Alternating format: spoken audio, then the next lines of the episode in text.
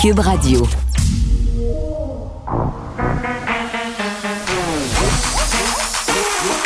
Elle a une opinion sur tous les sujets. Pour elle, toutes les questions peuvent être posées. Geneviève Peterson. Cube, Radio. Salut tout le monde, bienvenue à l'émission. J'espère que vous avez bien profité de ce long congé. Et vous savez quoi? J'avais l'intention de débuter cette émission avec une petite musique de Noël, euh, à cause de la neige, bien évidemment. Mais savez quoi? Je vous aime trop pour vous faire ça.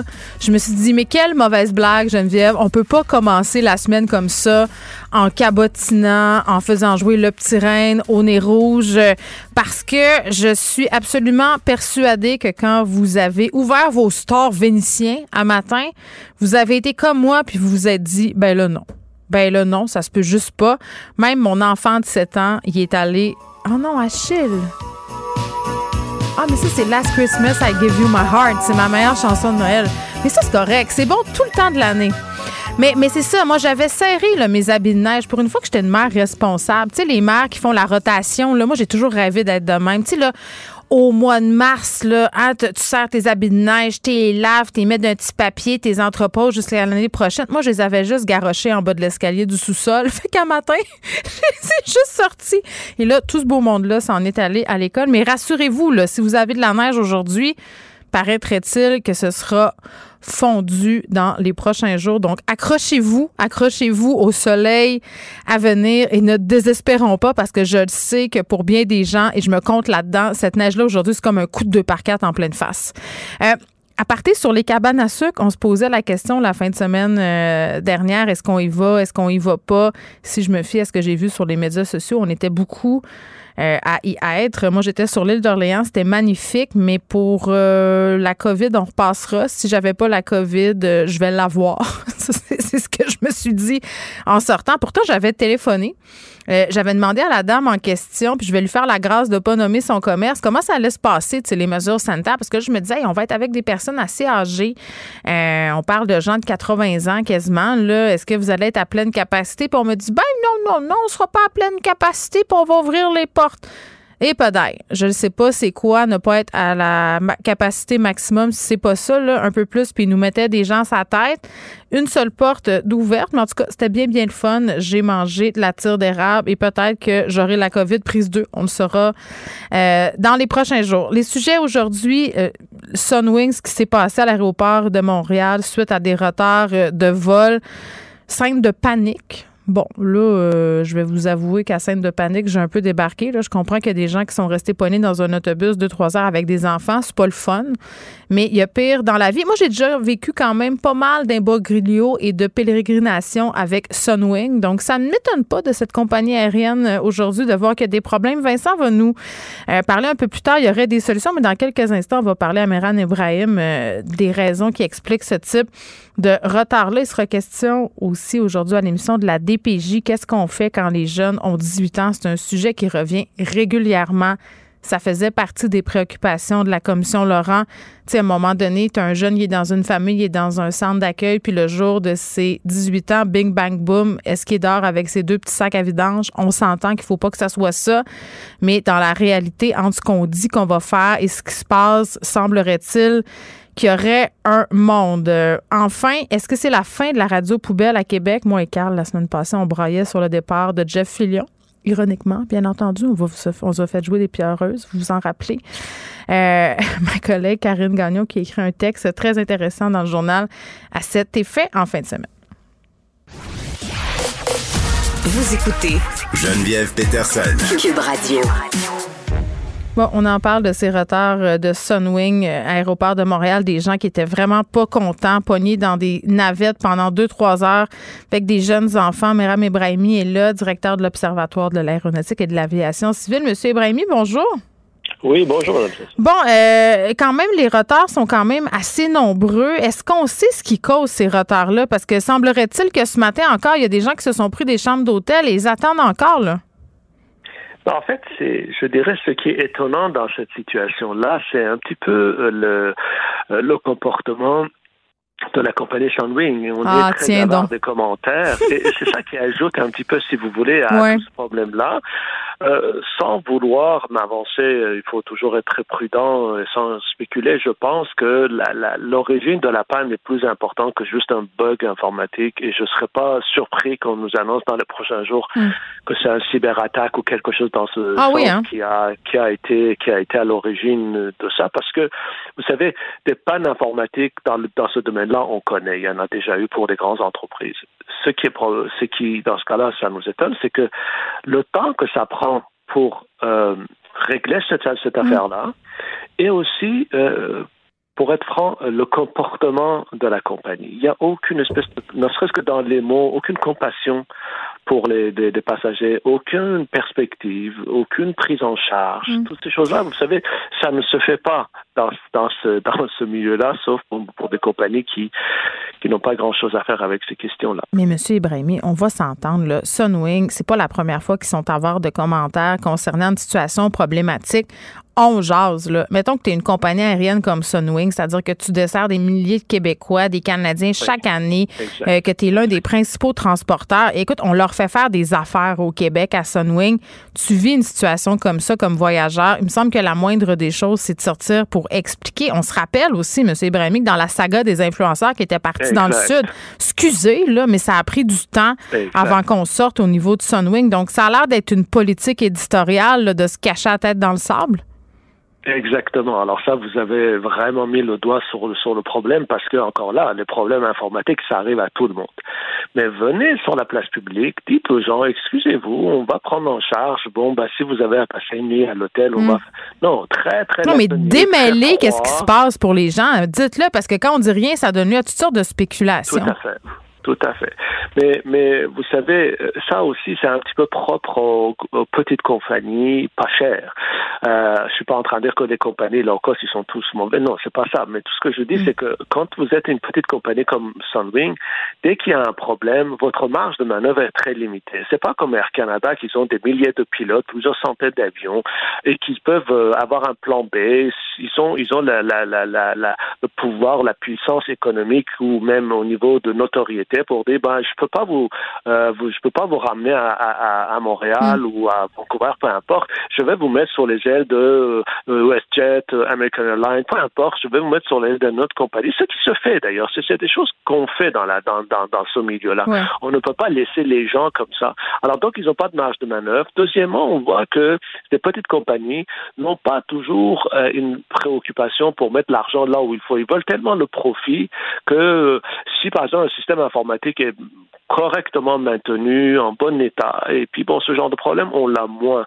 Euh, et puis, bah, si c'est le cas de cyberattaque, ben là, à ce moment-là, bon, ben, ça veut dire qu'on n'a pas été vigilant malgré tout ce qu'on a hmm. dit et entendu ben, pour protéger les, les, données. Ça, c'est intéressant, M. Ibrahimi, parce qu'à chaque fois que je parle avec un expert en sécurité informatique, quand on parle de fuite de données, de piratage, de rançon logiciels aussi, ce qu'ils me disent tout le temps, c'est les compagnies bougent quand ils, ils arrivent à quelque chose qui leur fait perdre de l'argent. Donc, dans le cas de Sunwing, on le sait, euh, c'est au plus fort la poche et pas nécessairement la poche euh, des voyageurs. Ça, c'est pas vous qui le dites, c'est moi.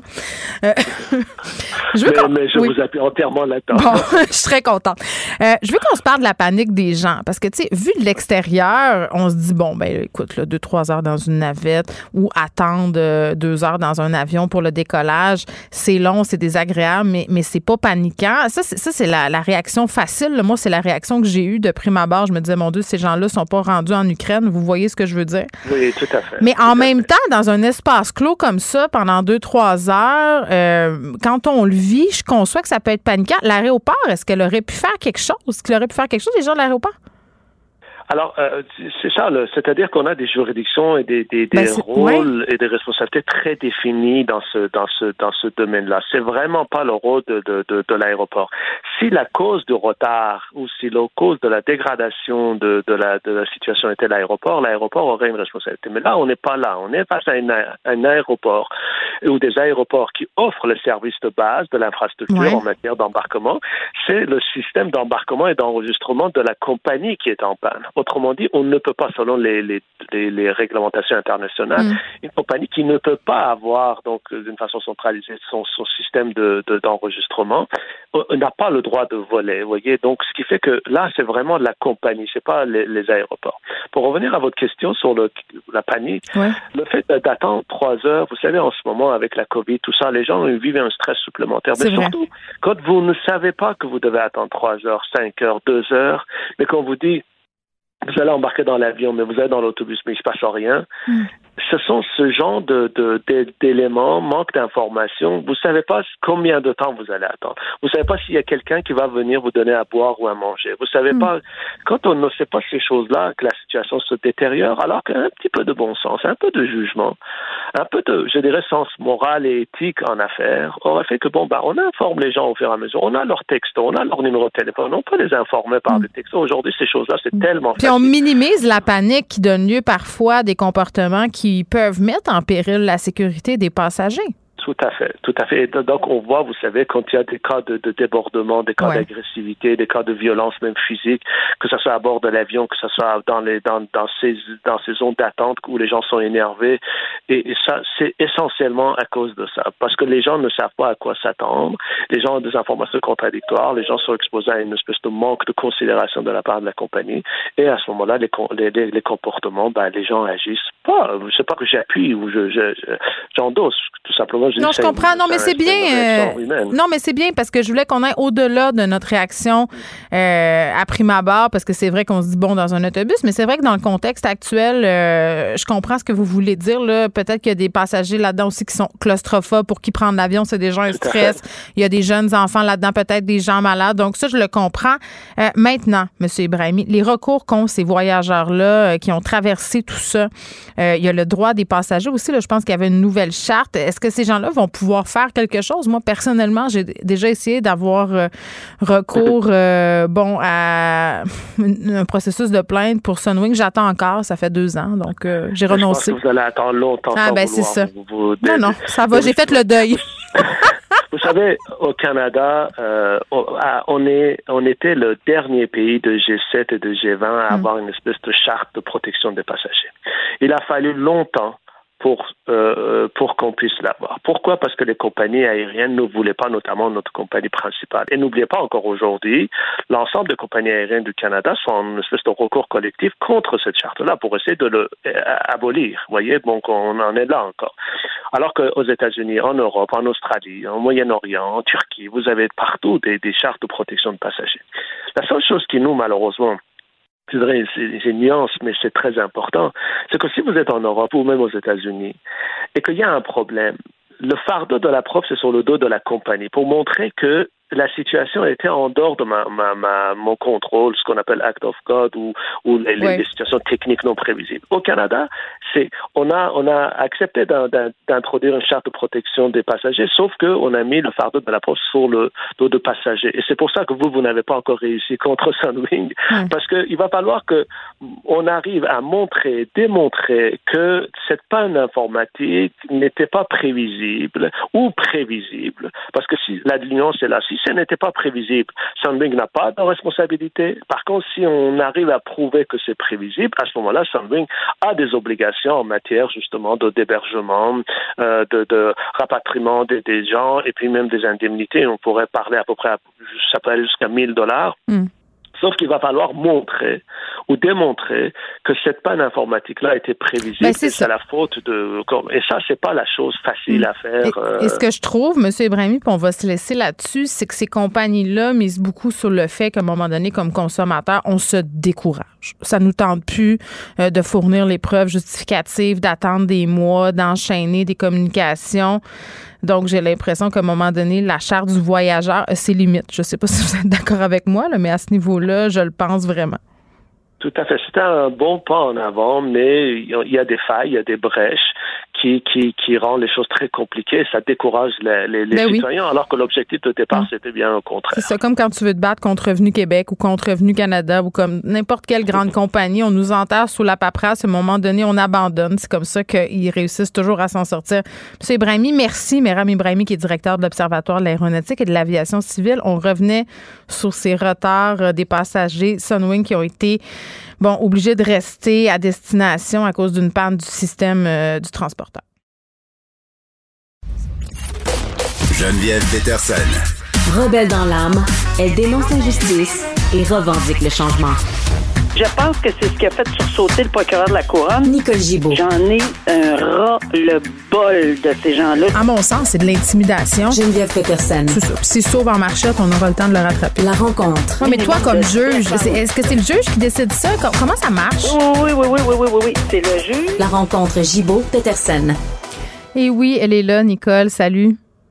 Bonjour Geneviève. À chaque fois qu'on bouge dans l'orage, j'ai des courriels. Les gens, les gens se demandent, elle est où, Nicole? Vous savez, des fois, il faut faire des petites entourloupettes d'horaire euh, pour accommoder certains invités. Nicole euh, fait preuve d'une grande générosité en acceptant euh, de voir son segment repousser un peu, mais elle est là. Voilà. Nicole, on commence tout de suite en parlant euh, d'un dossier de survivante d'exploitation sexuelle qui voit son proxénète finalement atterrir en prison et j'ai l'impression que c'est toujours la même histoire qui se répète. Euh, cette femme qui a eu quand même des conséquences absolument épouvantables de ce qu'elle a vécu pendant une longue période où cet homme-là lui a fait miroiter. Euh, tu sais, qui connaissait ça, lui, la game, là, Nicole, là, qui, tu sais, qu'il allait là, vraiment lui faire faire de l'argent rapidement. Elle était attachée, cette dame-là, au rêve d'avoir une famille. Donc, il lui faisait miroiter des projets. Il lui faisait des promesses, euh, mais chemin faisant, Nicole, il lui a fait louer un condo très, très cher. L'obligeait à travailler pour payer son train de vie. Puis vraiment, on est encore face à une histoire, puis ça fait super cliché de dire ça. Euh, c'est le conte de fées qui se transforme en cauchemar là, aux mains de cet homme-là, Samuel Nicole Lafortune. Oui, puis vraiment, le terme survivante, c'est c'est ce qui. Ah ben oui. C'est très, très malheureux parce qu'on pense qu'à un moment donné, avec toutes ces histoires qu'on a entendues qui se répètent malheureusement trop souvent, Mm. ben qu'à un moment donné, euh, quelqu'un euh, va dire non, j'embarque pas dans ce jeu-là. Mais l'amour étant plus fort que bien des choses, des fois dans la vrai. vie, puis euh, euh, bon, elle y croyait. Et, et je pense que le tribunal, euh, c'est la juge Albanese ici qui, qui, qui a entendu ce dossier-là sur la sentence, puis qui a imposé cette sentence. Et je pense qu'elle elle a vu, très bien vu, dans le témoignage de, de la victime, Mm. que, que c'était très, très sincère. Elle admet qu'elle a tombé carrément dans le panneau, cette victime-là. euh, qu'elle était certaine de, de, de que, tu sais, c'est pas moi, ça arrive, non, Mm. c'est pas C'est ce que j'ai envie de te dire, Nicole, par rapport à, à ça, parce que je trouve que tu ouvres une parenthèse intéressante. Tu sais, les proxénètes, les gens qui font de l'exploitation sexuelle, lisent les mêmes journaux que nous, euh, sont très au courant de ce qui se passe, donc s'adaptent, hein, adaptent leur discours et sont capables quand même d'attraper leurs victimes en contournant tout ça, puis même en disant, regarde, là, on les voit, les histoires, moi, c'est pas comme ça. Moi, je ne suis pas comme ça, tu vas voir, on va faire ça ensemble. Ce sont de fins renards. Mais je pense que tu as, tout à fait raison de le souligner parce que oui, euh, c'est c'est certain qu'ils sont au courant, sont, sont au courant de, de ce qui va se dire, comment ça va s'interpréter. Parce que facile de dire. Ah, c'est fait de pogner, elle est donc ben niaiseuse avec toute la publicité Ouais. qu'il y a autour de ça, elle devrait savoir. Oui, elle devrait. Ben, c'est sûr que, mettons qu'on on allume un peu plus là, quand on est dans cette situation-là, mais souvent, le, le- les propos sont beaucoup plus forts que ça. C'est ça. Et ici, vraiment, cette personne-là a vraiment subi euh, incroyablement de problèmes et de puis à, à long terme, là, euh, elle a été vraiment, euh, tu sais, c'est- Il y a eu elle des a impacts. a eu des impacts. Elle aura des impacts à vie, puis les l'IVAC, à, à ce moment-là, n'intervenait pas. Là, maintenant, c'est changé. Mais, euh, Mais Nicole, mais elle sent qu'elle a repris. euh, elle a repris sur elle. La, la- la- la juge lui a dit, lui a, l'a fortement encouragé et l'a félicité de ses gestes. Puis je pense que ça vaut la peine euh, que de, de, de le souligner combien courageuse cette femme. Puis elle a levé l'interdiction. Euh, de publication, oui. oui, l'interdiction de son nom, etc. Puis elle, elle veut tout simplement dire aux gens, oui, c'est dur, oui, c'est dur, Euh, oui, c'est humiliant, oui, il faut que j'aille. me- Puis, Mm. tu sais, les contre-interactions, oui, oui, ça doit pas être facile de se faire dire, ben, vous avez, vous avez quand même fait du, euh, tu sais, euh, vous avez vendu vos services, etc. Oui, oui, oui. Euh, mais elle était euh, évidemment très craintive, elle était dépressive, euh, euh, elle s'est retrouvée dans un milieu. Mais là, au moins, la satisfaction, entre guillemets, c'est la seule chose qu'on peut lui donner, là, c'est qu'elle l'a vu partir. C'est plus la mais même Nicole, personne. oui, je comprends. Mais là, tu me parles de séquelles. On se parle de manipulation, de toile d'araignée qui a été déployée autour de Tricia Murray pendant des mois, de longs Oui. mois, voire même des années. Lui, s'en va en dedans 12 mois. J'ai pas de. Pas. Je sais le pas sais. quoi Non, mais à chaque fois, je dis la même affaire. Là. Je me sens comme le sénateur réaction. Boisvenu. Mais gars, qu'est-ce que tu veux que je te dise? Si tu fais vivre des affaires eu- épouvantables aux femmes, 12 mois de prison. J'ai envie de te dire, il n'y a rien là. Il va recommencer en sortant. J'ai j'ai eu la même réaction, mais je ne sais pas c'est quoi cette demande? Est-ce que là, est-ce qu'on n'a pas de demande assez euh, avec du mordant euh, par, euh, par- qui, qui, qui, fait quoi là? Oui, mais il y a un juge, Nicole. C'est quoi le cas dont on a parlé Ouais, récemment, sais, toi puis moi? Le juge a dit, ben écoutez, votre suggestion commune n'a pas de sens. Moi, je vais donner plus.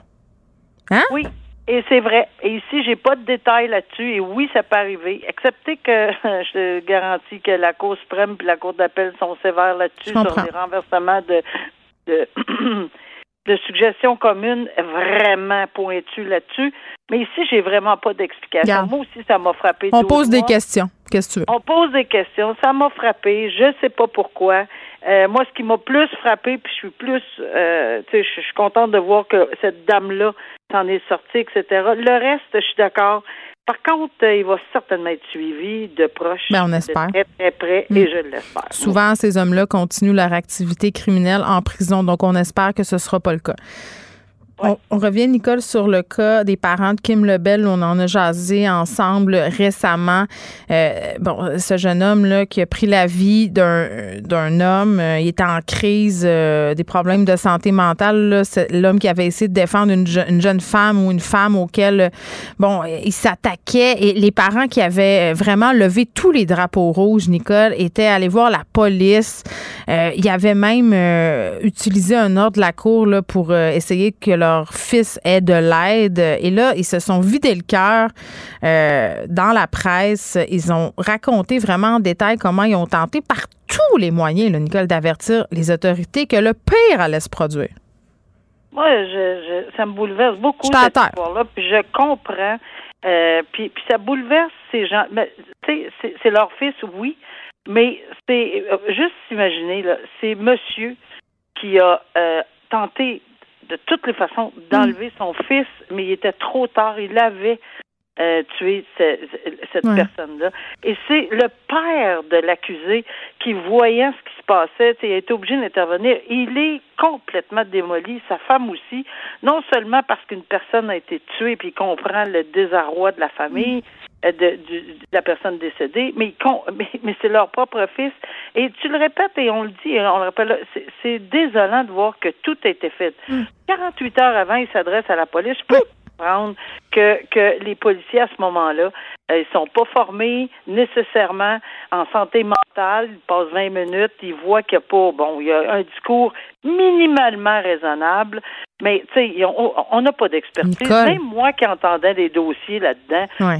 on me disait, regardez, là, vous voyez bien, non, euh, je vois rien. Je, j'écoute les experts, honnêtement, là. euh, Alors, euh, et Hmm. Nicole, heures. un juge. Quatre heures à partir Ouais, de l'ordonnance du juge. ouais, mais ça, c'est 48 heures avant, il y avait eu un, il y avait eu un événement où la police avait été. Mais c'est après ça qu'ils sont allés demander. Oui. Ils ont fait une étape de plus. Ils sont allés demander ce qu'on appelle une, un- une ordonnance en matière d'examen psychiatrique. Je l'ai fait, je l'ai ordonné souvent, ce genre de de- d'examen-là, et ils l'ont obtenu. Mais c'est parce que c'est dans l'immédiat qu'il faut que tu agisses, pas trois Ben, ça. heures, pas quatre heures. Quelqu'un qui a payé de sa vie, un homme de 65. Est-ce qu'il pourrait poursuivre la ville, ses parents? Ben, je pense que Maître Bellemare l'envisage sérieusement. Là, Mm. c'est sûr que là, on a un côté, on n'a pas de réaction, et avec raison. Là, je pense que le BEI est en train de faire son enquête, et c'est c'est ce qui va être extrêmement important de comprendre, parce que je- indépendamment de tout ce qu'on voit et ce qu'on lit, euh, pour, euh, par expérience, il y a toujours deux côtés à la main. Pourquoi il y a trois heures d'attente? Pourquoi il y a quatre heures d'attente? Je pense qu'on va avoir peut-être la difficulté à, à Pourquoi? l'expliquer. Pourquoi, on n'a pas écouté ces parents-là qui que sont ça les. Ben, une faute? Et c'est là où le recours civil peut intervenir si, on, évidemment, on, on met euh, en preuve qu'il y a eu une faute de commise. Mais le BEI va faire son travail. On va sûrement avoir une, Mm. une, une réaction. Euh, il y a quand même un délai de prescription. Il n'y a pas de problème. Son, son, son, il y a une sécurité là-dedans s'il y a eu une faute de commise, mais on verra quels seront les. Mais évidemment, je comprends tellement ces gens-là qui soient bouleversés. Mais là, toutes les deux familles là, sont tout à l'envers, tout le monde tout croche là, euh, dans une situation où à poireter trois heures de temps dans un dans un, un poste de police alors qu'il y a une ordonnance pour examen psychiatrique qui doit être exécutée dans le c'est immédiatement que le problème ça Mm. pas pas pas quatre heures après. là. Je sais pas ce qui est arrivé à ce, à ce moment-là, mais les explications sont nécessaires. Nicole, on termine euh, brièvement en parlant euh, de Mike Ward et de Jérémy Gabriel, la Commission des droits de la personne, qui abandonne certains dossiers suite au jugement dans cette cause-là. Oui, puis il faut jamais euh, oublier que c'est une décision extrêmement serrée. Là. C'est euh, 4 contre 5, là, euh, mais, mais c'est une décision majoritaire de la Cour d'appel, euh, de la Cour, pardon, de la Cour suprême. Mm. Et euh, dans ce dossier-là, ça. Il y, a- une partie de la population, même dans la population, les gens sont déchirés. Euh, ils, ils comprennent pas, puis ils comprennent, puis on comprend, puis le- le- l'expression, puis le détail, puis le diable est dans le détail dans cette décision-là. C'est incroyable. Mais on comprend que en bout de ligne, on a on est allé dire que la- et je comprends la décision de la Cour suprême sur le fait que bon, ce n'était pas un dossier où on pouvait interpréter une discrimination telle que la Commission des droits de la personne de la jeunesse a, a a donné comme décision, même si la Cour d'appel était tout à fait d'accord. euh, si ma mémoire est bonne, mais c'était beaucoup plus euh, en diffamation. Ben là, il y a une poursuite en diffamation, on le Oui. sait présentement. Mais euh, fort de, de, de, ils ont étudié, puis je, je sais, on les a, on a rencontré le- le- la commission des droits, puis c'est des gens très, très à- à leur place, puis ils font vraiment très attention. Donc, fort de- des enseignements de la Cour suprême dans cet arrêt de Ward de Gabriel, ben, ils sont obligés de dire, écoutez, ça rencontre pas les critères. On lit la, la, la, la décision. Il faut qu'ils s'ajustent, eux autres, au fur et à mesure des années.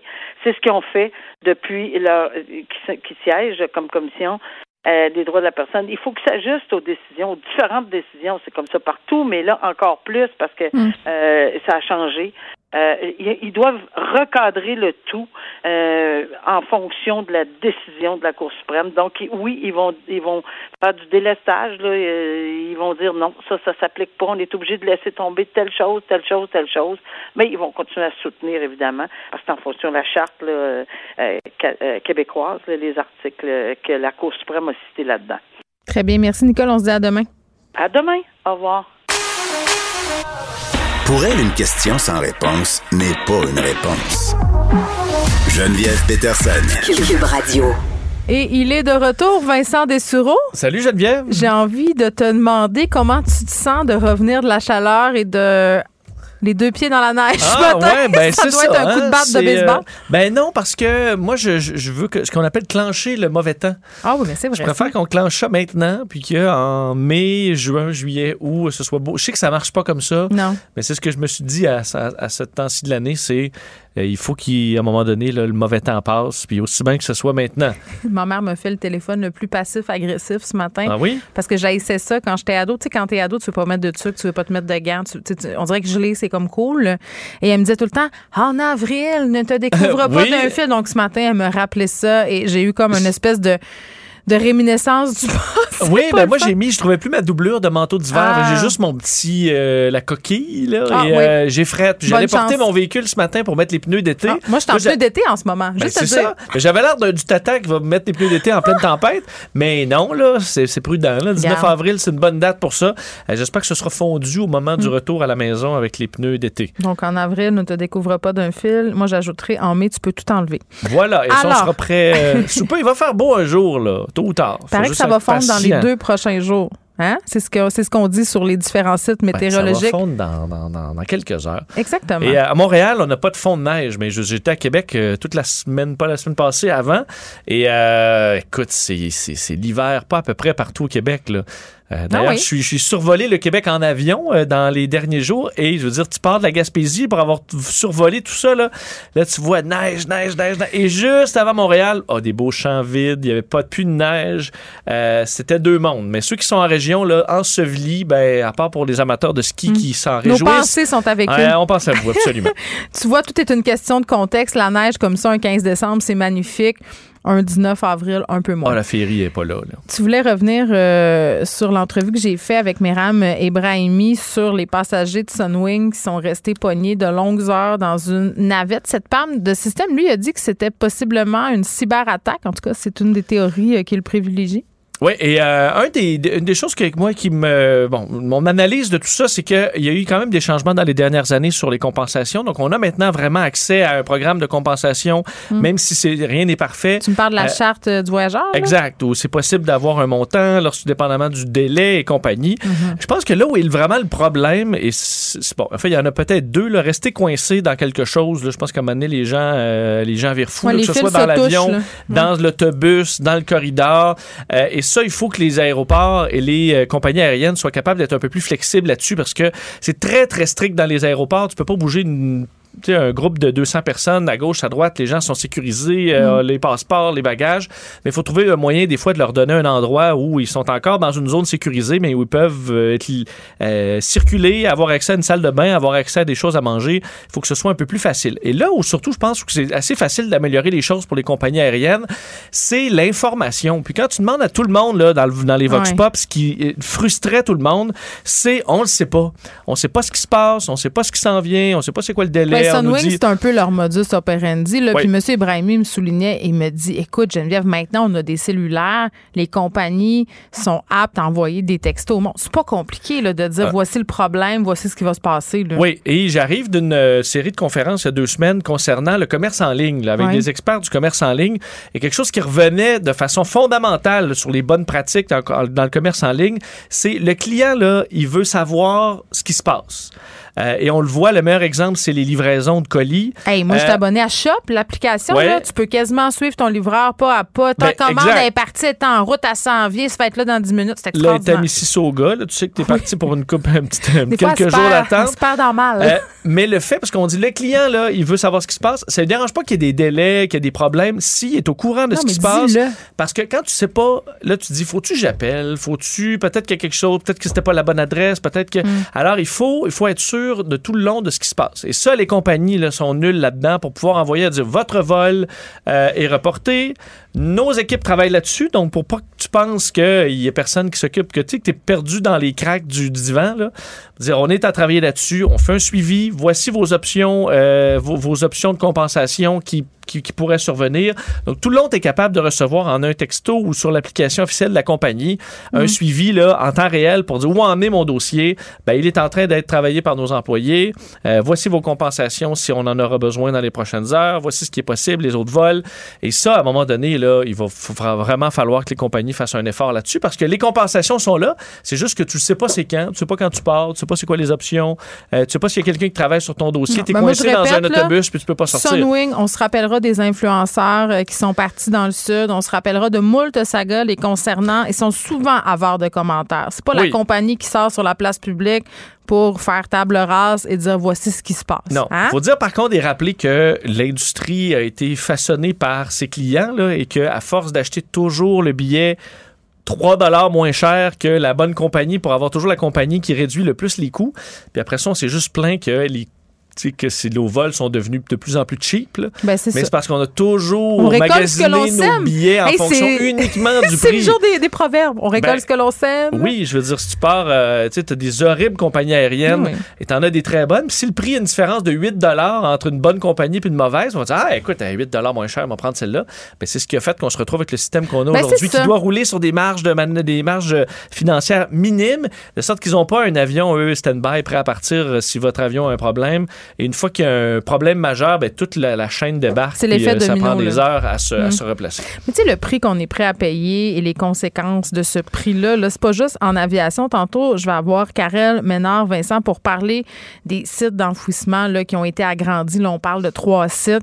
Et en fait, cette semaine, il y avait toute une discussion sur les médias sociaux là, par rapport au fait qu'on gaspille, le suremballage et tout ça. C'est mon chum qui a parti ça. Puis c'est vraiment venu me chercher parce que Moi, j'étais curieux qu'on mette ça sur le dos des consommateurs aussi, cette affaire-là, de dire que ça nous appartient, euh, puis que, là, c'est à nous de prendre des décisions, puis de vouloir payer. C'est parce que ces compagnies-là, il faut qu'ils mettent en branle des systèmes, un, pour arrêter de faire du suremballage, puis arrêter de chipper out. Mais c'est vrai qu'à un moment donné, les gens, ils veulent pas payer. Moi, je tu si tu me dis ton billet d'avion va te coûter 200 pièces plus cher, tu c'est sûr que ça me tente pas, là. Tu comprends? Effectivement, tout à fait. C'est, ça fait là, c'est comme si on, on peut pas gagner. Ben ça, sur le suremballage, effectivement, là, à un moment donné, c'est pas à tout le monde à dire ben, je vais essayer Ben, d'acheter le- l'emballage le Ben- moins. euh, Tu le sais pas nécessairement quand tu l'achètes aussi. Ça, Non, ça prend de la bonne un- volonté des compagnies Mais puis des, des règles- de la réglementation. Ça, puis oui, ça, il faut sévir, il faut l'obliger, puis t'avoueras quand même aussi que c'est un problème de privilégié, d'être en capacité de se poser la question, je peux-tu le payer le 4 piastres de plus sur la boîte, alors qu'il y a des gens qui vraiment en arrachent en ce moment, là, puis, tu sais, c'est bien plate à dire, mais si tu me donnes le choix d'un choix qui facilite ma vie versus faut que je me le complique, tu sais, mettons que tu me demandes d'aller faire, le, je te donne un exemple, là, on jase, tu me demandes d'aller faire le plein de mes produits ménagers au coin de ma rue au lieu que ça se passe tout à l'épicerie, j'irai pas. C'est sûr que j'irai pas. Il faut qu'ils rendent- il faut qu'ils nous rendent ça facile. Puis il faut qu'ils disent, garde des sacs en plastique, il y en a plus. Parce que moi, je vais, je vais continuer d'en prendre parfois. Parce qu'il y en a encore. Tu, sais, tu comprends? Il faut comme qu'ils nous Oui, poussent faut un quand même qu'il y ait une option parce que des fois, tu les oublies là, aussi. Ben, tu c'est peux pas ça. venir avec Fait ton que qu'est-ce qu'on épicerie dans les fait? bras. Qu'est-ce qu'on fait? Bon, il faut trouver quelque chose qui permet de recycler ou de mettre, remettre en circulation facilement parce Bon. que les sacs réutilisables, écoute, on a tout un, un garde-robe plein avec une montagne de sacs réutilisables. Hmm. Écoute, Jean, je pense que j'en ai 100 000. C'est ça. Je pense que je pourrais Et faire ça un avion. aider personne. Si je les fais fondre, là, je pourrais donner Ah un ouais, avion à Sunwing qui serait fait en, en mes sacs réutilisables. On reste dans le sujet de l'aviation, Vincent. Plan régional euh, qui a été annoncé au Québec. Oui, et euh, bon, qui, écoute, qui était attendu là, pour, pour ceux qui voyagent. euh, vous savez, là, si vous vous dites, OK, je vais aller voir, essayer d'aller sur la côte nord, Ben, au Saguenay. au Saguenay, Hey, J'ai aller caressé ce rêve-là, Vincent, c'était plus cher qu'à la Cancun. de faire Montréal-Saguenay. Ben, là, écoute, Montréal-Bagotville. ça avait ben, pas de bon sens. C'est ça, ça doit être 700 dollars. Genre, genre. Aller aux îles de la Madeleine, Par ça va personne. coûter 800 par personne, de sorte qu'on peut pas faire ça. La majorité du monde, c'est impensable. Euh, par contre, pour avoir déjà fait, je me suis rendu aux îles de la Madeleine une fois en voiture il y a plusieurs années et en avion il y a quelques années parce que j'avais pas d'autre choix, manque de, de- de vacances tout simplement. Et j'avais réussi d'avance à avoir un billet autour de 400 quelques dollars. Pas super. Et là, je peux te dire, écoute, tu capotais, là. Tu pars de. Je suis parti de Québec, Hmm. c'est atterri aux îles de la Madeleine en comme deux heures. euh, c'est, fantastique. Je comprends, plutôt mais- que la run de lait. Nous, on est euh, quatre, mettons, ça, ça fait cher pareil. Là. mais là, ça fait cher. C'est pour Ouais. ça qu'on essaie. euh, et je comprends que pour des vacances en famille, Oui. l'avion, ça commence à coûter cher. Le, le taux est plus facile à remplir, le taux un peu plus. Euh, mais le gouvernement qui annonce aujourd'hui, François Bonnardel, un, bon, un plan pour euh, rendre plus accessibles les voyages à l'intérieur du Québec en avion. Maximum 500 pièces aller-retour. Euh, dans une vingtaine de destinations, là, ça inclut la Côte-Nord, Chibougamau, Saguenay, euh, Rouyn-Noranda, Val-d'Or, la Gaspésie, évidemment, Bas-Saint-Laurent, Hmm. les îles de la Madeleine. Le gouvernement va compenser l'extra pour les compagnies aériennes, de sorte que c'est pas, on va pas nous rembourser par après. C'est vraiment une met entente. de l'argent pour revitaliser un peu le tourisme. Puis sais-tu qu'est-ce que je trouve intéressant? Là-dedans? Je lisais en fin de semaine euh, un article, je me rappelle plus, je pense que c'était dans le Devoir, sur le fait que faire du tourisme dans le nord du Québec, dans les terres autochtones, c'était un outil de réconciliation possible. Les gens se posaient la question. Moi, ma fille est partie avec son père vivre la saison du caribou dans le nord du Québec. C'était, bon, il invitait euh, euh, des personnes euh, qui sont des écrivains pour aller documenter tout ça, mais c'est une, une compagnie qui offre des voyages pour, pour les gens. Là, pour toi puis moi, c'était extraordinaire. Pour vrai, on connaît pas ça. J'ai écouté Nouveau-Québec récemment. Là, je me disais, OK, c'est des terres absolument. On connaît Ouais, pas il y a ça. un potentiel in- Oui, incroyable est là-bas. Et su- Et, surtout, Geneviève, ceux qui vont aller visiter le, le- le- le- Nord ou le Grand Nord, Ouais. ils sont souvent très intéressés par ces, ces- ces différentes cultures-là, de sorte que le tourisme là-bas va être conçu dans le respect des peuples autochtones parce qu'ils vont être construits autour d'eux. Ben, ils vont faire partie du et en processus. faire partie, exact. De sorte que je pense que oui, euh, là-dedans, il va y avoir Moi, un je trouve potentiel. vraiment que c'est une bonne idée. Parce que les gens se sont garochés sur les seules destinations qui restaient un peu plus vierges, là, sur l'Islande euh, dans les dernières années et tout ça. Puis on cherche, les voyageurs cherchent toujours des nouvelles destinations. Tu veux pas être touriste, mais t'es touriste. Ouais, et là, notre nord québécois va être à. à- à- et là, bon, dans, écoute, dans le plus nord, c'est Fermont, là. Sur Ben, c'est ça, dans ce coin-là. Ben, c'est là que ça se passe, Nouveau-Québec. vacances. Je- ouais, mais t'as peu, tu sais, c'est pas. Tu peux voir le mur, là. C'est pas une destination vacances au sens où on nous a vendu les vacances comme étant une plage, comme étant toutes sortes de choses. Mais je veux dire, aller découvrir ce qui se passe là-bas. Je veux dire, il faut qu'ils développent, c'est sûr. Là, Oui. faut, ils feront pas le kilomètre Fermont, je comprends, là. Mais il me semble qu'il doit y avoir des choses à faire. En tout cas, moi, c'est le genre. au-dessus de la mine. Oui, mais moi, c'est le genre d'affaires qui m'intéresse. Genre, je sais pas de voir ça, de Ben, voir comme cette ville-là. aller voir Manic Oui. 5, par exemple, il y a des, euh, il y a du potentiel là, c'est vrai que c'est incroyable. Mais déjà, je veux dire, tout l'Est, là. C'est ça, c'est déjà, c'est déjà, c'est attirant. Côte-Nord. Entre autres, dans l'intérêt qui été. Bon, c'est que ce sera pas seulement pour les Québécois. Admettons des euh, Parisiens là, qui arrivent à Montréal. Ben pour eux aussi, c'est plus intéressant de dire Ah, bon, on va aller faire un aller-retour euh, aux îles de la Madeleine, on va aller faire un, un aller-retour au Saguenay. Parce qu'à 400 500 c'est plus possible qu'à 800-900, là, où, ça, c'est juste impensable. Il faut qu'il y ait quelque chose de l'autre bord. vendez-moi quelque chose de l'autre bord. Oui, et ça, il va falloir aussi travailler sur la capacité parce que dans certains cas, comme les îles de la Madeleine, c'est un faux problème en ce moment parce que il- tout est bouqué depuis le début de la pandémie. Mais tout le Québec déménage aux îles de la Madeleine l'été, je pense, hein? Ben, ça, alors, est-ce qu'il y a un besoin en ce moment-là? souvent, tu gères l'offre et la demande en augmentant les prix. Là, tu ne pourras plus là, Mm. augmenter par au-dessus de 500 euh, de sorte qu'on réglera peut-être pas un problème là. Mais je pense que pour se promener au Québec, c'est quand même beaucoup plus faisable. Tu as raison qu'avec une famille de 5-6, euh, je suis désolé, mais là, Ben, euh, c'est- ouais, si sauf- vous allez pacter le- la mini-fourgonnette encore. tu vas le faire ou tu vas te questionner. Bon, on veut prendre l'avion, aller pas loin, ça coûte pas mal moins cher qu'aller en France, par exemple, ou aller ailleurs. Mais rendu Oui. là, tu te dis que j'aurais autant de choses à voir? C'est c'est ça. aussi. Ben, Donc, c'est en, euh, deux, c'est en, deux, c'est en deux points, cette affaire-là. Oui, rendre les régions accessibles en avion, c'est une bonne chose, mais il faut développer le tourisme dans, dans beaucoup de ces régions-là. La Madeleine, tout ça, non. Gaspésie, c'est des régions qui vivent beaucoup de ça. Mais sur la côte nord, ils essaient de développer beaucoup. euh, bon, donc, il faudra que l'autre côté, comme je le disais, il y ait des attractions. Oui. Ben, Rouen-Noranda, Val-d'Or, Chibougamau, tu peux penser justement à développer. Ben, si t'aimes la pêche, Vincent, tu le sais. compagnie, Bon, ben, c'est ça. Ben, Euh, Vends-moi de la truite grise, puis je vais y aller. Parce qu'en ce moment, se dire, Hey, je vais aller à Chibougamau, mettons, en avion à Chibougamau pour aller dans une pourvoirie, tu dis, OK, ben, c'est juste des millionnaires. Mais il faut vrai. pas que ce soit, faut pas que ce soit ça. faut que ce soit accessible à monsieur, madame, tout bon, le monde. fait campagne de pub pour accompagner tout ça. Je te laisse pas partir parce que moi, un de mes objectifs dans la vie, c'est manger moins salé. Oh! Non, mais pour vrai, tu sais, il y a du monde qui sont sucrés, il y a du monde qui sont salés. Moi, je suis définitivement le type sel. Je pourrais me vider à salière dans la gueule. Pour Oui. vrai.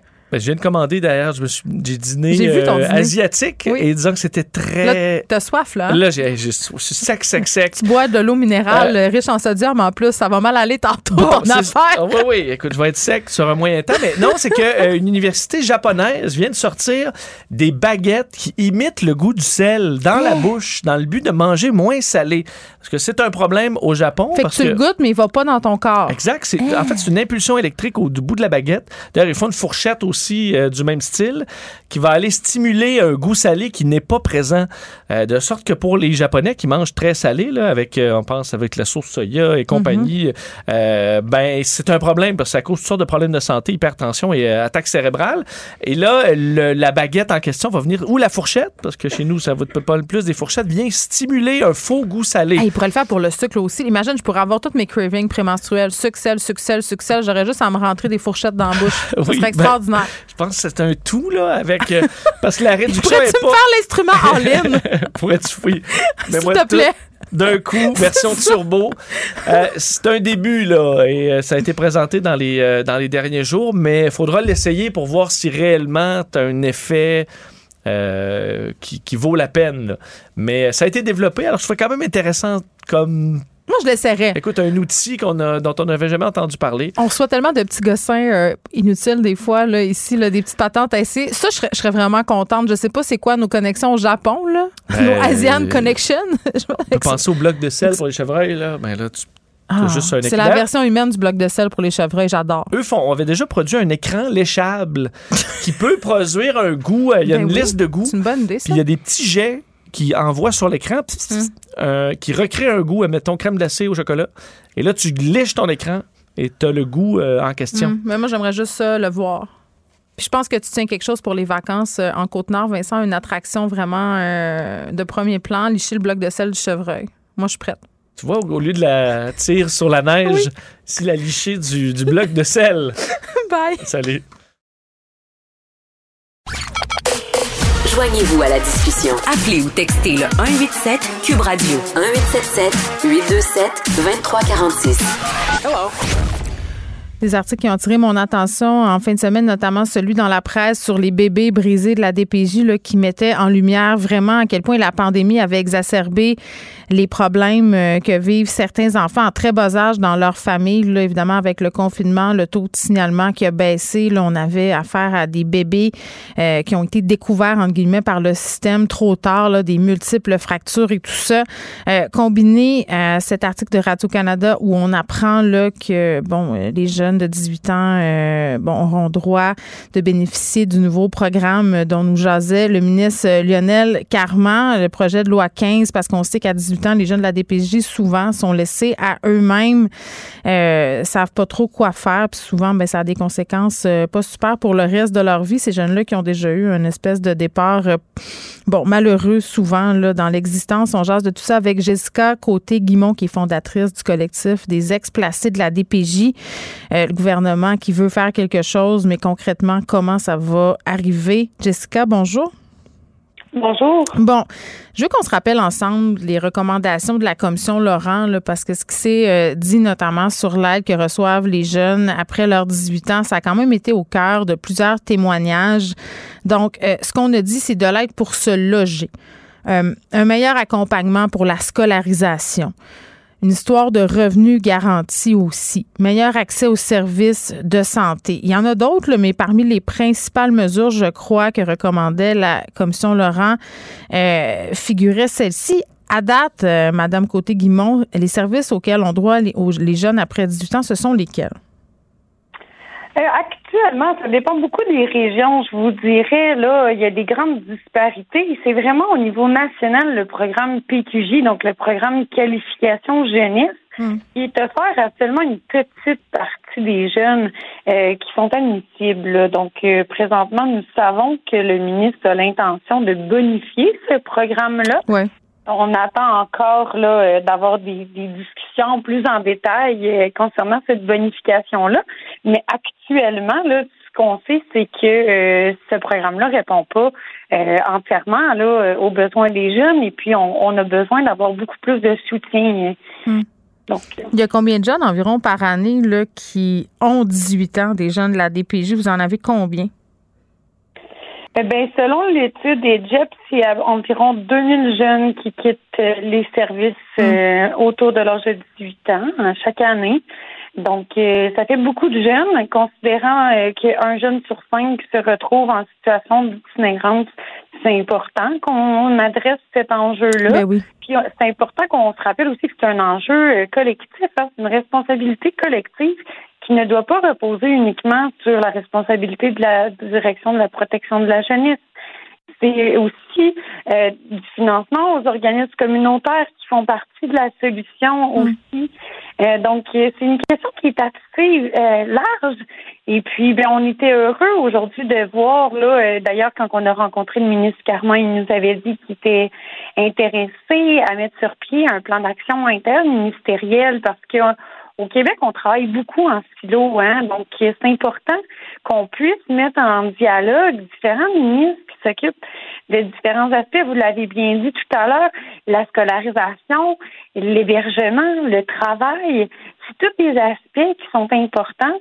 Et puis, on doit donc asseoir différents ministres autour d'une table pour vraiment établir un plan d'action concret avec un budget concret pour vraiment s'assurer d'avoir des mesures qui vont répondre aux besoins de nos jeunes en, transition. Mais tu sais, tantôt, vous me disiez, euh, Jessica, que, bon, pas grand jeune bénéficie à date de, ces services-là qui ont été promis. Sur ces 2000 jeunes euh, par année qui, qui ont 18 ans, vous direz que c'est combien environ, je ne demande pas un chiffre précis, là, de jeunes qui ont accès à cet encadrement-là? J'ai pas les chiffres là, précis, mais je peux vous dire que présentement, il y a beaucoup d'enjeux au niveau des caractéristiques de ces jeunes-là. Souvent, ça va être des jeunes avec un pronostic un peu plus sombre qui vont avoir accès à ces services-là. C'est pas un service qui est offert à l'ensemble des jeunes. Et puis, mm je pense que c'est vraiment important qu'on comprenne bien la distinction euh, parce que, je veux dire, dans la population générale, là, vous, vous en avez des enfants. Mm-hmm. Euh, quand ils vont arriver à 18 ans, vous n'allez pas les mettre à la rue. Euh, il y a un allongement de la jeunesse maintenant, lié beaucoup avec la scolarisation. Les jeunes restent à la maison jusqu'à 23, 25 ans. Et puis, des fois aussi, ils quittent, mais ils reviennent à la maison. Non, là, mais même s'ils quittent- Ça n'a pas fonctionné avec même- le. Oui, je comprends, mais même s'ils quittent, euh, ils continuent quand même d'avoir du support de leurs parents. Il y a quelqu'un au bout du fil pour répondre à leurs questions. Exact. Il y a de l'aide financière. Les parents continuent d'être des guides. Puis, tu sais, moi, je me faisais la réflexion suivante, euh, Madame Côté-Guimont, puis dites-moi si je suis dans le champ. Euh, souvent, les jeunes de la DPJ euh, ont eu quand même un, un moment de leur vie où ils étaient très encadrés. Là. Ceux qui ont été en centre jeunesse, par exemple, tu as un horaire de vie, tu as un travailleur social qui dit à telle heure, il se passe ça, là, tu dois faire ça. C'est qui s'assure un peu là, que tu suis le plan. Là. Puis là, du jour au lendemain, boum! Tu sais, il se passe plus rien. C'est normal que ça vire mal. Là. C'est normal que les jeunes se disent Hey, soit party, puis euh, euh, je vais faire tout ce que je veux, ou qu'ils soient complètement perdus là-dedans. Là. Ben oui, vous avez parfaitement raison. Puis nous, c'est ce qu'on demande aussi, c'est que même une fois qu'ils sont sortis, si les jeunes à 19, 20 ans réalisent qu'ils ont besoin d'aide, ben qu'ils peuvent euh, avoir accès à des services. Parce que présentement, euh, quand ils décident de- d'avoir de faire une demande pour d'avoir des services, ben souvent ils se font refuser ou ils sont mis sur une liste d'attente. Et puis vous avez raison là quand on dit il y a certains jeunes qui ont un besoin aussi de liberté, Ben un oui. besoin de complètement se détacher de la DPJ. Mais à l'inverse, il y a aussi des jeunes qui sont complètement dépendants de la Mm. DPJ parce qu'on lui leur a justement toujours dit quoi faire et comment le faire. Puis on leur a pas appris à, à faire par eux-mêmes. Donc, il y a aussi beaucoup d'impuissance acquise qui se développe chez des jeunes placés. Mais donnez-nous euh, des enjeux donnez-nous des exemples. Ben, c'est ça, donnez-nous des exemples de- des principaux défis là, qu'ils peuvent euh, rencontrer ces jeunes-là, notamment des choses qu'ils sont pas capables de faire. Ah ben je vais te donner un exemple très concret. Ouais. Ça peut être un jeune qui a besoin d'avoir des médicaments et puis juste aller à la pharmacie ou renouveler ses prescriptions, c'est trop difficile pour lui. Il a besoin d'avoir un accompagnement d'un intervenant qui l'accompagne pour ça. Et puis j'ai des jeunes qui présentement vivent dans la rue Mm. parce qu'ils n'ont pas eu cet accompagnement-là et puis ils n'ont pas su euh, prendre euh, eux-mêmes leur vie en main. Donc, leurs problèmes de santé mentale se détériorent. Exact. Mais oui, bien sûr. Puis après, ben, puis c'est ça, puis après, le, le- puis ça a l'air super dur de parler comme ça, mais j'imagine que les chances de les récupérer, euh, ça me nuise plus le temps passe. Ben c'est sûr qu'il y en a aussi qui vont aller dans euh, la désaffiliation sociale, hein, donc ils veulent se désaffilier au niveau social parce qu'ils ont Ouais. l'impression aussi que la société les rejette, hein, donc Ben, ils n'ont pas tort, tout- honnêtement. c'est c'est ça, il y a tout cet enjeu-là aussi là qu'il faut prendre en compte. Donc, euh, je pense que c'est vraiment important qu'on s'intéresse à eux parce que du moment qu'ils nous disent qu'ils ont de l'encouragement, qu'ils se sentent soutenus, mais ces jeunes-là, ils vont mieux, puis ils vont, tu sais, quand on voit qu'il y a des gens qui croient en eux, ben ils ont plus tendance à croire eux-mêmes en eux. Donc, vrai. euh, je pense que c'est important là, vraiment qu'on s'intéresse à eux, mais pas uniquement euh, au niveau de la protection de la jeunesse. Là, au niveau collectif, c'est important de s'intéresser à eux. Oui. Euh, je pense juste euh, à la scolarisation parce que vous en parliez tout à l'heure. Mm. Qui met sur pied les fonds d'épargne études pour des enfants placés? Moi, c'est souvent des discussions que j'ai avec des amis proches. Je leur dis, mais moi, euh, j'ai des enfants et puis quand ils sont nés, j'ai mis sur pied un fonds d'épargne études pour eux pour m'assurer d'avoir des sous pour ces enfants-là quand ils vont être rendus à leurs études postsecondaires. Les enfants qui sont placés jusqu'à la majorité, qui ont vécu toute leur vie dans le système de la protection de la jeunesse, leurs parents à eux, c'est l'État en quelque sorte. Euh, et puis, qui s'intéresse au financement de leurs études? Il y a personne qui met sur pied d'épargne études pour eux. Euh, je veux dire, on a, en tant qu'individu de la société, on a le droit à une, une, euh, pension alimentaire pour enfants majeurs qui Ouais. poursuit des études euh, postsecondaires. Euh, du moment où tu n'as plus d'enfants, mais c'est qui qui répond à cette obligation-là? Et puis le gouvernement, il, pense qu'il un peu, il met tout ça sur le dos des prêts et bourses, mais ce qui arrive, c'est que nous, on s'endette énormément là euh, sur les prêts et bourses. Là. Donc, euh, on passe souvent à la case moins 10 comparativement au reste de la population générale. Puis ça, ben, on aimerait ça avoir euh, une équité de chance, nous, là, euh, Tellement. nous aider. Vous avez tellement raison. Puis, tu sais, c'est- c'est c'est dommage à dire, mais souvent, on a des préjugés, on a des biais envers ces jeunes-là. Puis, tu sais, c'est dommage parce que ceux qui en viennent sûrement rejeter la société, ben c'est avec raison parce que la société les, les a rejetés. Puis, tu sais, quand on lit des articles, Jessica Côté-Guimont, comme en fin de semaine dans la presse sur les bébés brisés, je- je- moi, ça me revire à, à l'envers. Là. Je, je- tu dis, je veux aider, je veux faire quelque chose. Puis là, après ça, tu vois toutes les familles d'accueil qui veulent l'aide puis qui ont des bâtons les roues. Tu sais, moi, j'ai hâte qu'on facilite. Non, mais pas vrai, parce que la commission Ah Laurent, l'objectif, on, là. On dit qu'on empêchait une famille d'accueil d'être famille d'accueil parce qu'il y avait un pouce pas assez grand, ça Ben, ça. de chambre. Moi, ça, là. mais qu'on ça, enferme les jeunes dans Moi- les gymnases, sans Ouais. chambre, sans Oui, donc par terre, parce qu'il y a eu un dégât d'eau depuis un an, puis après ça, on fait Exact. tout ça, là, puis à 18 ans, on les laisse dehors avec leurs deux petits sacs verts. Moi, ça me tue, ça me tue, ça me tue. Si c'est vrai que la principale préoccupation de la commission Laurent, c'est de mettre l'enfant au cœur des actions de la DPJ. D'ailleurs, je rappelle aux gens, ça s'appelle Direction de la protection de la jeunesse, hein, en passant. C'était la mission de base et on est en train, en 2022, de recentrer ça sur l'enfant. Imaginez-vous. Donc, j'espère que ça va continuer d'avancer, que ce ne sont pas juste des belles paroles euh, de la part euh, de Lionel Carman. Merci, Jessica Côté-Guimond, de nous avoir parlé. Merci à vous. Puis oui, j'espère aussi avoir des appels bientôt pour continuer de collaborer avec les hauts dirigeants. Oui, ben, qui consulte les gens sur le terrain, c'est vous qui le vivez. Jessica Côté-Guimond, qui est fondatrice du collectif des ex-placés de la DPJ. Geneviève Peterson. Une animatrice pas comme les autres. Cube Radio. Il n'y a pas de vision d'ensemble. Marc-André Leclerc. On fait ça pourquoi, là? Elle fait ça pour le show ou vraiment c'est pour encourager les autres à le faire? Euh, c'est pas clair. Elsie Lefebvre. Il proposera ça aux Québécois, puis les gens diront oui ou non. Moi, je vois vraiment pas de problème ça veut là-dessus. dire, ok, non, mais ça veut dire, Elsie, que la meilleure solution, Oui, Faire un débat. tout le monde sort un peu gagnant de ça. La rencontre. Lefebvre. Leclerc. Salut à vous deux. Bonjour. allô? Bon, Dominique Anglade euh, qui fait encore euh, jaser plusieurs thématiques la concernant aujourd'hui. Marc-André, commençons par parler du double standard qu'elle a abordé, Madame Anglade.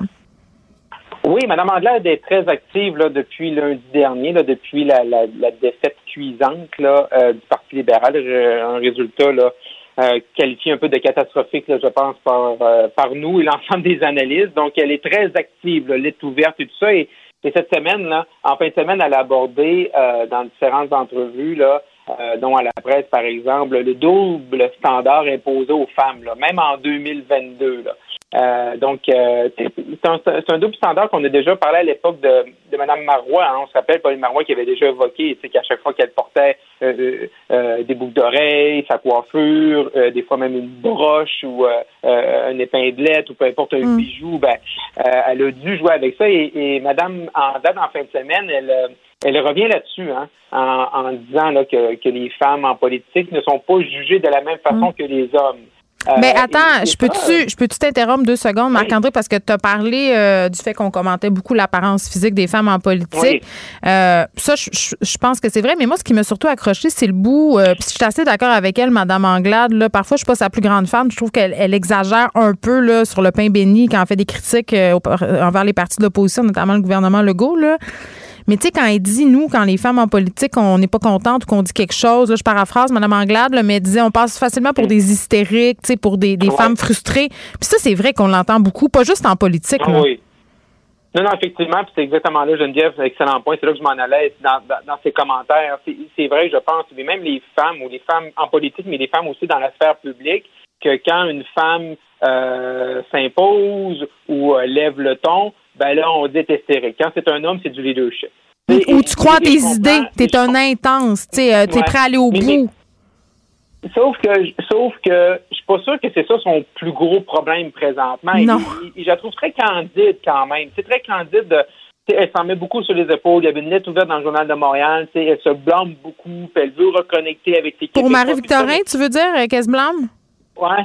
Ouais, elle se blâme beaucoup pour Marie-Victorin puis les résultats dans les sondages. Ouais. Euh, elle est très candide là-dedans, mais je suis pas sûr que c'est ça son plus gros problème. Et, et- et même si je reconnais ça, puis c'est, c'est, c'est, c'est dur de, de se flageller sur la place publique, je suis pas, je suis pas certain là, qu'elle focalise vraiment au bons endroits. là. Ben, oui, puis Elsie, je te, je te laisse enchaîner, mais c'est vrai que la verve de Madame Anglade, puis le fait que souvent elle ait des formules euh, assez chocs. Euh, tu sais, par exemple, quand elle a dit euh, François Legault faisait un mensonge depuis deux ans concernant les CHSLD, ça, ça peut contribuer peut-être à cette image-là qu'on a d'elle de femme un peu euh, trop intense. Je, je, je dis pas que c'est ce que je pense, c'est comme une supposition que je suis en train de faire. Ben moi j'ai beaucoup réfléchi aux questions là, qui touchent la place des femmes en politique. À l'époque, j'ai beaucoup travaillé justement à, voir comment on peut augmenter la participation. Moi, quand j'avais été élue en 2004, mm. on avait obtenu le, plus haut niveau de femmes. Là. À l'époque, c'était 40% Ensuite de ça, pendant plusieurs années, ça avait diminué. Là, ça a réaugmenté. Je pense que euh, la, la, présence des femmes en politique a beaucoup augmenté. Donc, la, leur contribution est reconnue et tout ça oui, c'est plus difficile, c'est vraiment dans l'adversité. Puis, euh, tu sais, c'est ce que Marc-André, toi, vous, vous disiez par rapport au ton employé. C'est ça. C'est que quand on est dans l'adversité ou quand il y a un combat, une joute oratoire, c'est là où peut-être le style féminin, euh, on est moins habitué peut-être de le voir parce que c'est quand même récent qu'il y a des femmes de pouvoir qui s'expriment publiquement. Donc, on s'attend à des femmes plus posées, euh, tu sais, un peu la bonne mm-hmm. maman de famille, tu sais, pas mm. celle qui va crier, euh, se choquer, des choses comme ça, alors qu'on l'a vu plus chez des hommes. C'est de moins en moins accepté, ceci dit, chez les hommes. Mais bref, on est plus habitué. Puis euh, pour Madame Anglade, ce que j'ai comme un peu dénoté dans sa lettre, parce que moi aussi je trouve que le problème euh, de sa lettre, c'est le moment. Donc euh, là, ça va mal pour les libéraux, ça va pas mal parce que tu es une femme, ça va mal parce que ça va mal chez les libéraux, puis vous savez plus où vous enlignez, puis bon, tu es la chef, donc tu prends sur toi. Donc je trouve que le moment est très mal choisi. Mais ce que j'ai dénoté, c'est que le double standard dont elle fait euh, dont elle parle, c'est aussi beaucoup que ça la ça la peut-être ça la ça la tétanise par moment. Elle, elle, arrive pas à être elle-même. Elle voudrait s'exprimer d'une certaine manière, mais elle est dans la retenue donc, elle s'impose à elle-même un cadre et une manière de parler qui fait en sorte qu'elle arrive mal à communiquer avec les Québécois parce qu'elle est pas naturelle. Moi, c'est un peu ça, tu sais, que j'ai j'ai trouvé, en tout cas, que j'ai dénoté dans sa lettre. Hmm. Puis, euh, puis ça, puis ça existe pour vrai parce qu'effectivement, si tu t'imposes à toi-même un cadre, ben ça devient plus difficile après ça de s'exprimer. Moi, j'ai une question hyper délicate, OK? Est-ce que le fait que ça soit une femme puis une femme racisée en plus, ça lui nuit? Hmm. Ben c'est sûr que c'est sûr que c'est peut-être un enjeu, mais euh, c'est pas évident à dire. Mais c'est sûr qu'elle est un modèle. Il y en a pas beaucoup avant. Ben, il y en a un modèle. C'est un modèle d'un côté, puis il y a d'autres personnes malheureusement qui ne sont pas prêts à ça. Moi, je pense.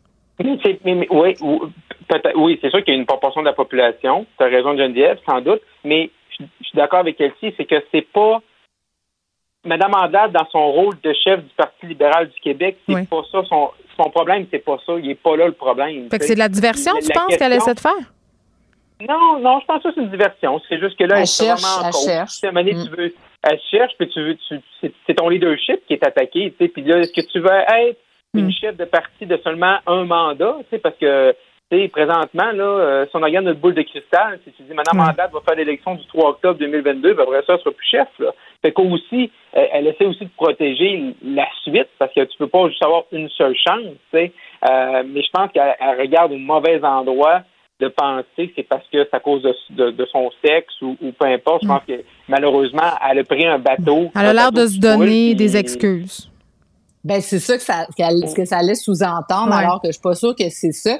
Mais c'est sûr qu'il existe aussi un double standard. Tu sais, je pense que euh, ou c'est peut-être que les femmes ont la couenne moins dure parce que pendant la pandémie, là, on était quand même assez dur avec euh, avec Monsieur Roberge mais il est encore là, puis il se présentait. Alors que pour les femmes, l'enjeu, c'est qu'on a été durs, mais ils ont été tassés. Tu sais, quand on regarde à mm-hmm. Madame Mécan, euh, bon, mm. Marguerite Blais, elle s'est un peu tassée d'elle-même. mais Robert, on le tasse pas, on sait pourquoi. Là, c'est un des fondateurs, euh, bon, des membres fondateurs du parti. Et mais Marie-Ève Trou aussi, c'était ça. Donc, euh, à la limite, elle était là en même temps que M. Roberge. Donc, on est peut-être un peu plus sévère et prompt à juger de l'incompétence d'une femme exact. versus un homme. C'est ça, je pense pas que les femmes sont moins fait fortes. C'est ça qui donne. Ben, c'est ça qui donne comme impression. Euh, il est à tout, puis ça, t'as absolument, euh, t'as tellement raison.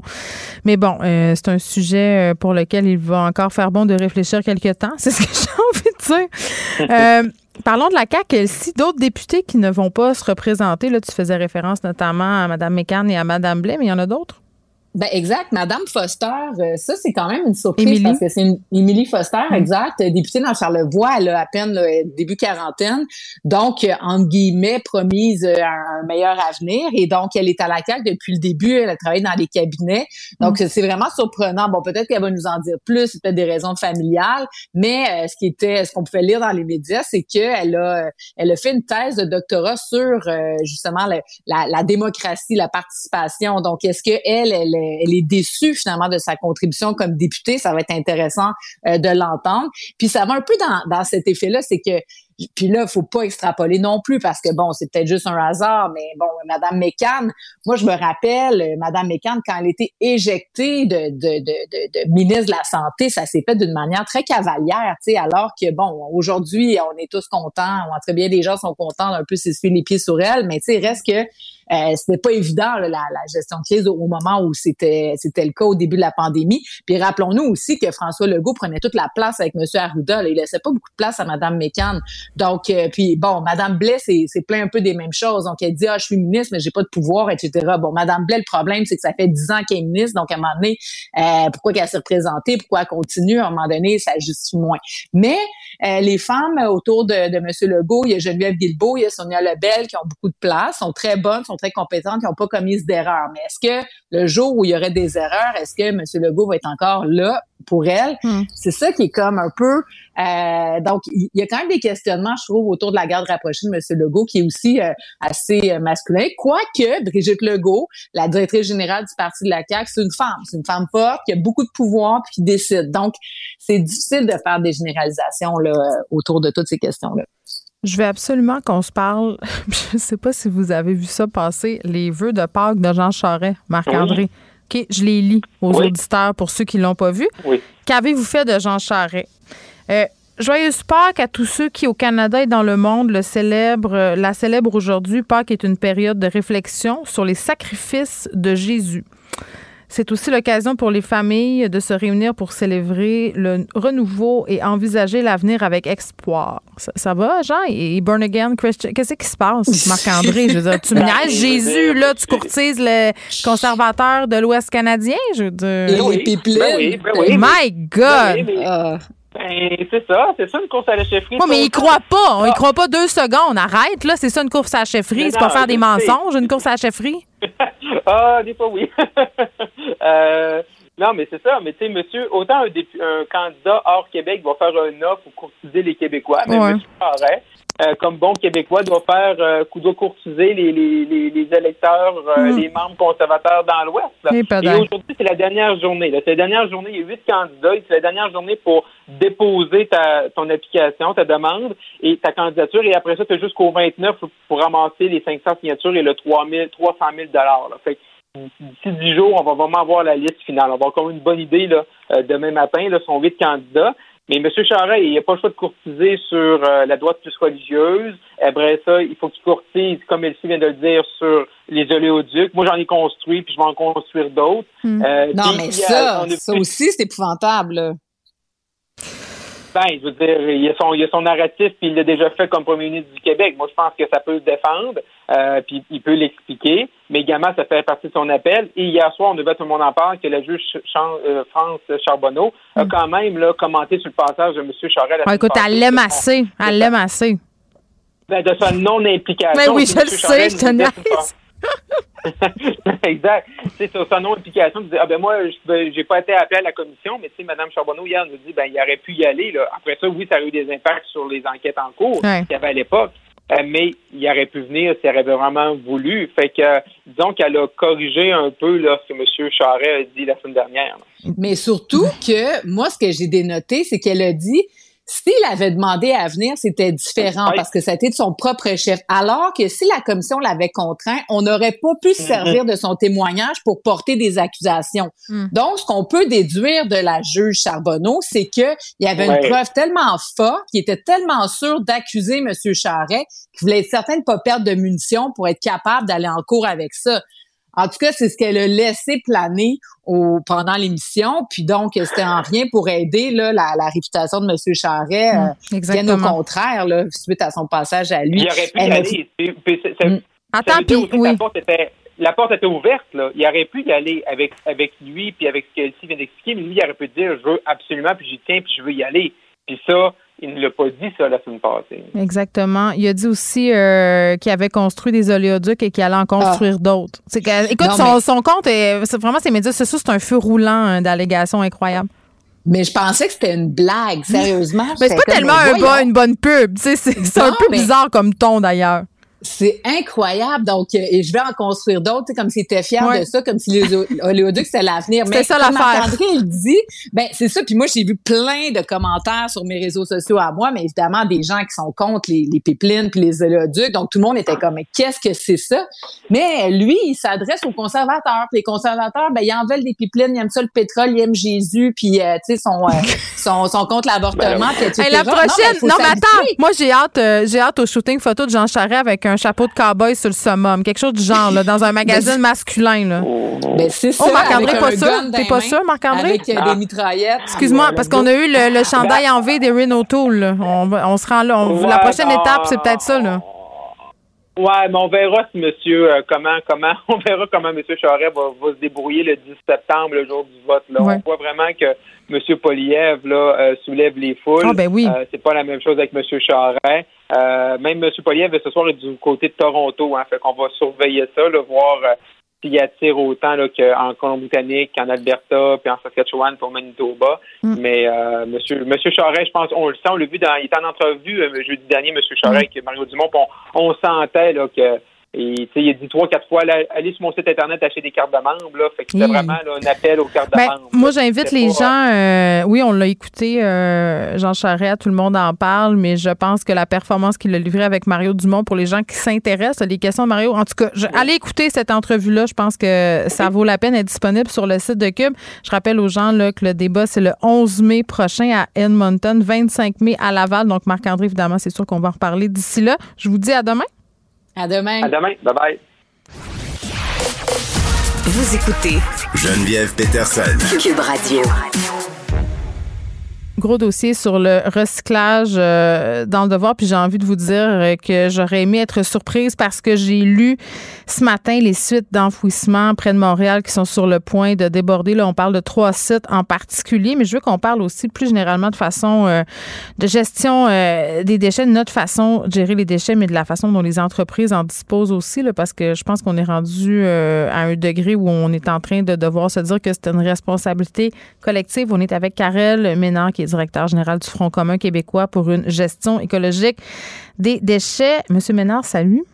Oui, bonjour. Bon, là, la grande question, là, évidemment, on va se la poser, c'est comment on peut mieux gérer nos sites d'enfouissement qui sont vraiment euh, sur le point de déborder. Puis quand on regarde ça, on ne semble pas vraiment avoir de plan pour la gestion de nos euh, matières résiduelles. On préfère réagir plutôt qu'agir, penser avant. On a, on déjà vu ça dans d'autres secteurs du gouvernement, par ailleurs, mais le résultat, c'est que c'est ça. En ce moment, là, on n'a plus de place. Ça déborde. Ben oui, effectivement, vous l'avez dit, on réagit plutôt qu'on planifie d'avance. Euh, mais en, en- fait, on n'a plus de place. euh, ça- oui, on a de la place euh, potentielle. C'est simplement que les, ben oui, c'est simplement que les autorisations arrivent à échéance.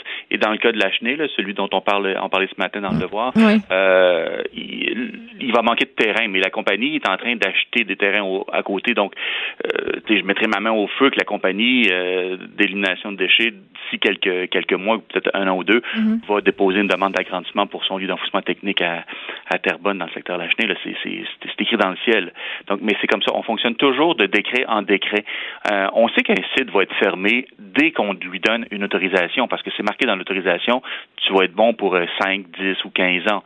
Donc, c'est pas, euh, c'est pas no- non plus de nouvelles. C'est, Moi, Mm. je suis pas très surpris. Là. Ben c'est ça, on dirait qu'on euh, parce que ça fait plusieurs fois que vous venez à l'émission, on dirait qu'on on a toujours la même conversation ensemble pour vrai là. tu sais c'est le non mais c'est le jour de la marmotte euh, et Ben là oui. on se dit ben, puis ça c'est une question euh, que je me posais ce matin, je suis pas une experte de la gestion des déchets mais le fait d'agrandir plutôt que de faire de nouveaux sites, pourquoi on choisit ça? C'est une très bonne question. Nous, on pense qu'il faudrait avoir de nouveaux sites, mais Ouais. des plus petits sites euh, répartis dans les régions au Québec. Ça veut dire, euh, même sur le territoire de la CMM, il devrait y avoir des, des lieux d'enfouissement technique. Si c'est faisable techniquement Mhm. euh, sur la rive nord, à Laval, même à Montréal, il y aurait de la place, euh, Longueuil, mais pas des sites comme on, on parle toujours des mêmes gros sites qui causent des problèmes. au niveau social, au niveau euh, environnemental, les odeurs et ainsi de suite. Mais il y a beaucoup d'autres lieux d'enfouissement technique de dépotoirs au Québec qui fonctionnent avec des tonnages beaucoup moindres. A moins euh, d'impact sur la vie du monde autour. Ben, exactement, puis ça leur appartient, donc ils font attention à ce qu'ils mettent dedans. Mm. Ils veulent le garder longtemps, donc euh, ils détournent beaucoup à la source, et ça c'est un des, des objectifs, tandis que le lieu d'enfouissement technique, le dépotoir à la chenille, c'est un petit peu anonyme.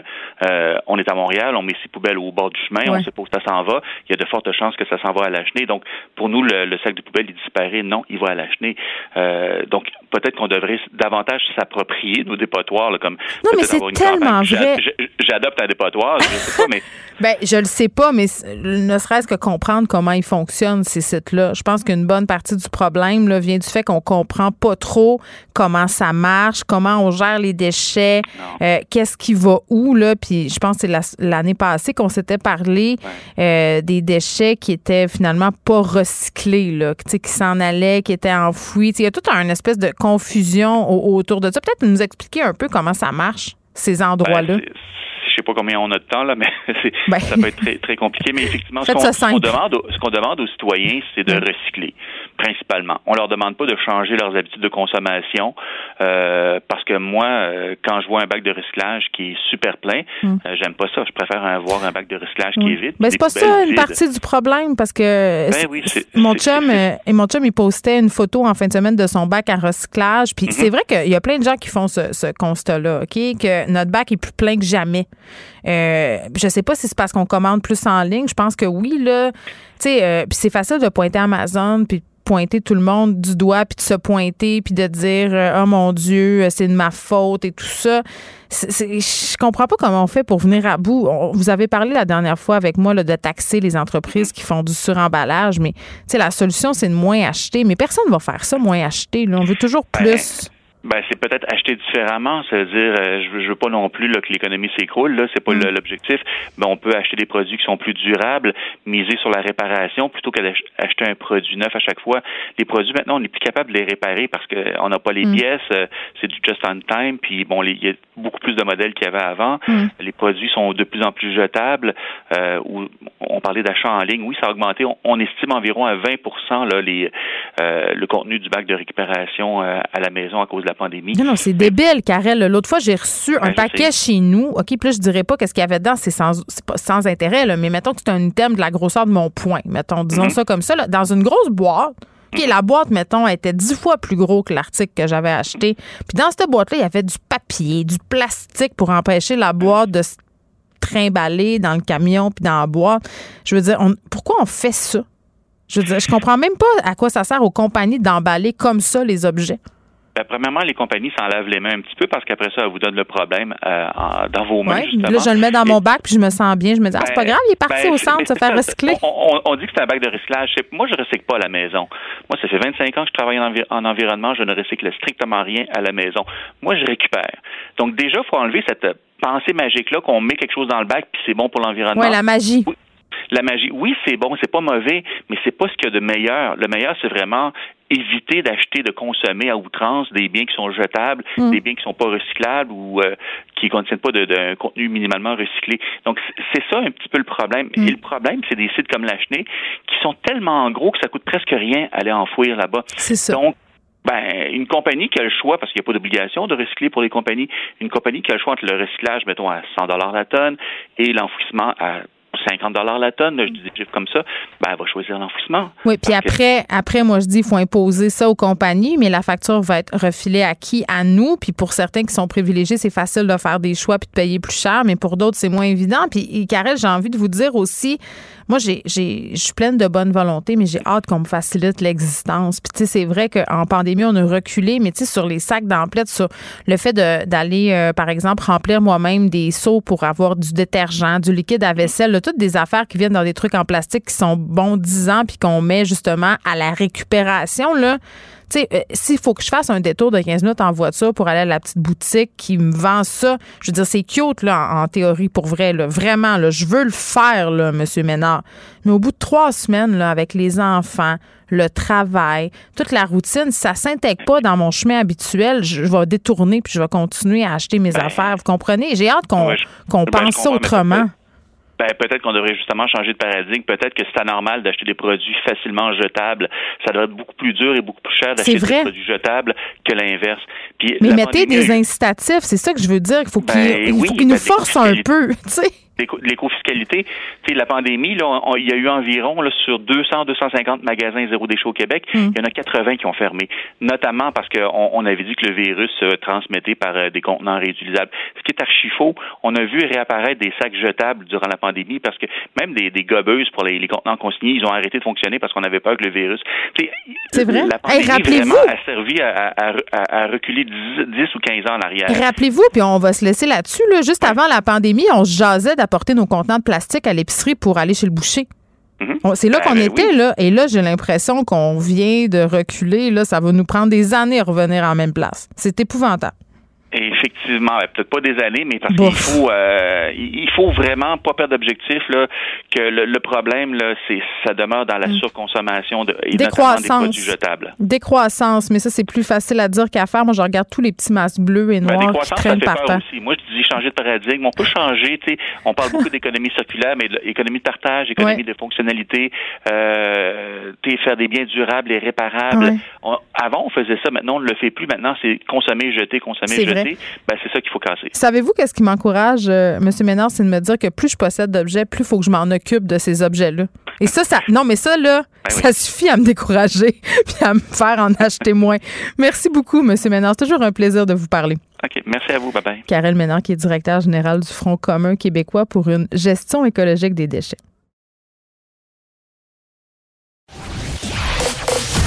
Vous écoutez Geneviève Peterson. Cube Radio. On parle avec ma collègue Karine Gagnon qui publie dans le Journal de Québec. On peut bien entendu la lire sur le site du Journal de Montréal et du Journal de Québec aussi. Karine, salut. Allô? Bon, je voulais qu'on parle de ton texte de dimanche, euh, jour de Pâques. T'as pas chroniqué sur Pâques, toi, t'as chroniqué sur la fin de la radio poubelle à Québec. Non, mais écoute, je me... non, mais c'est quoi? Je vais te dire une affaire. Moi, vendredi, je me suis demandé si j'allais chroniquer là-dessus sur euh, le départ de Jeff Fillion. J'en avais déjà parlé à mon émission, puis sais-tu quoi? Je me suis dit, ça me tente pas de vivre ça. Ça me tente de ah. passer une belle fin de semaine, de pas avoir la horde de Jeff euh, sur le dos. Donc, bravo pour ton courage en, premier lieu. Ben écoute, Geneviève, quand tu vis à Québec, là, puis que es chroniqueuse dans un journal quotidien, t'as pas le choix de t'y faire. Si ça te dérange, ce genre de, de, de commentaires-là, euh, qu'effectivement on reçoit quand on écrit là, euh, il faut quasiment déménager. C'est un chemin de croix là, pour Québec, euh, ce phénomène-là qui dure depuis beaucoup trop longtemps. Ben écoute, ça, on va en parler. Là. Essayons tout d'abord de définir c'est quoi de la radio poubelle. C'est un phénomène souvent qu'on associe aux radios de Québec, là, mais mettons que tu avais à définir, à définir ça, tu dirais, tu dirais que c'est quoi? Ben, tu sais, d'abord, euh, il y avait, il y avait, je trouvais plusieurs représentants de Radio Poubelle à Québec il y a quelques années. Mm. Et puis ça, ça, ça existe plus à mon sens. Il en reste seulement à Radio X. C'est vrai. Euh, en fait, ce que je trouve qui est de la Radio Poubelle, c'est euh, la radio qui est basée sur des arguments fallacieux. en fait, il n'y a pas vraiment d'arguments. On fait de la démagogie. Euh, avec un grand D. Là. On, on, on fiche la réalité, on fiche des faits, on affirme quelque chose, puis ça devient la réalité. Mm. Et le problème, c'est que ça, ça, ça, trouve une résonance chez un certain auditoire euh, qui, euh, bon, plutôt que de, de, se casser un peu la tête, d'aller chercher euh, des arguments, de se poser des questions sur un enjeu important, mm. ils vont prendre ça pour du cash. Et puis, ça génère, là, mon Dieu, de la haine, un climat social qui est envenimé.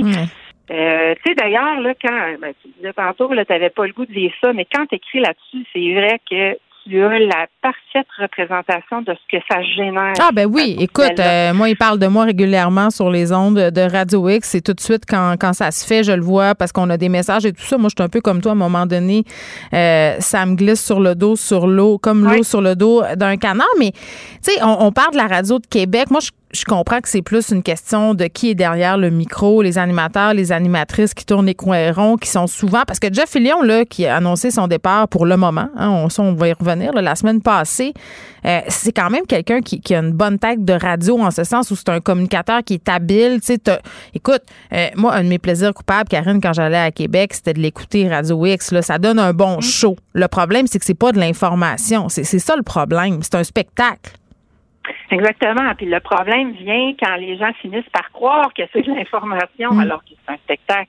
Mm. Et puis là, Ben, des ben, fois, un le spectacle au détriment de, de certaines personnes, de certaines personnalités. On- je pense à Sophie Ben, de- Chiasson, entre autres. Là. Ben, de certaines personnalités puis de certains projets aussi. Là, à chaque fois que ça revient, tu sais, la période où il n'a pas été en nombre de cet individu-là, Mm. ça a été la période justement où on, on, on disait qu'il y avait une fierté qui était revenue. Tu sais, c'est dans la foulée du, du 400e anniversaire de Québec. Mm. Je- moi, je comprends toujours pas pourquoi ce gars-là a pu revenir. Je pourrais même pas te répéter. Mais l'argent, c'est l'argent. qu'il. Ben, oui, mais les- oui, mais c'est- scandaleux parce que Mm. je pourrais même pas te répéter en nombre tellement c'est dégoûtant les propos qu'il tenait, tu sais, euh, qui a tenu à l'encontre entre autres de Sophie Chiasson que tu nommais tantôt puis que je nommais dans ma chronique, puis bien d'autres personnes, toutes des femmes, en tout cas, pas toutes des femmes. Ben, Pierre mais Jobin plus- a gagné son, son procès contre lui. Là. euh, Oui, oui, oui, puis il y a eu plusieurs règlements hors cours aussi, Ouais. euh, parce que les gens étaient plus capables. C'est difficile à vivre. Et puis, euh, moi, je me dis que j'ai la chance justement de d'avoir ces ces, ces ces décisions-là en cours, cette jurisprudence-là qui, dans un sens, nous protège. C'est vrai. Parce que je peux te dire que ça a dérapé à un certain moment, puis que ça peut déraper facilement. Là. On l'a vu d'ailleurs, Belle l'a congédié en 2016, deux ans après qu'il soit revenu euh, en ondes, puis là, c'est le choix qui l'a repêché, puis là, c'était le retour du cauchemar, sérieusement. Mm. C'est ça qui s'est installé Ouais, puis- pendant la pandémie.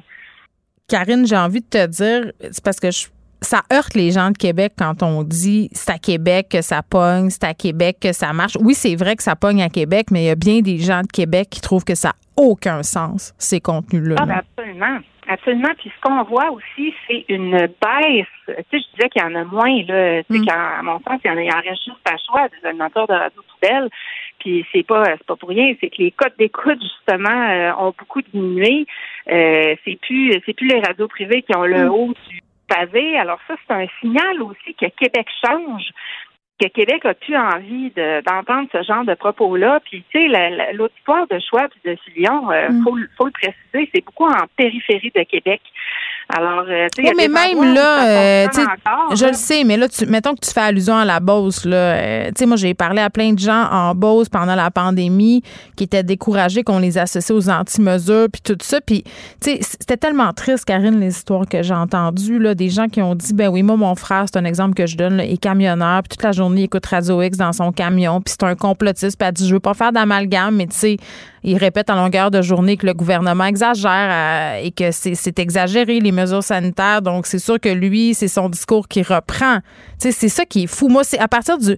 Ils ont dit des affaires dégueulasses par le passé, certains des animateurs, euh, bon, dans, dans cette station-là, mais ça, c'est une chose. Mais le virage qu'ils ont pris pendant la pandémie, là, personnellement, moi, je trouve qu'ils ont...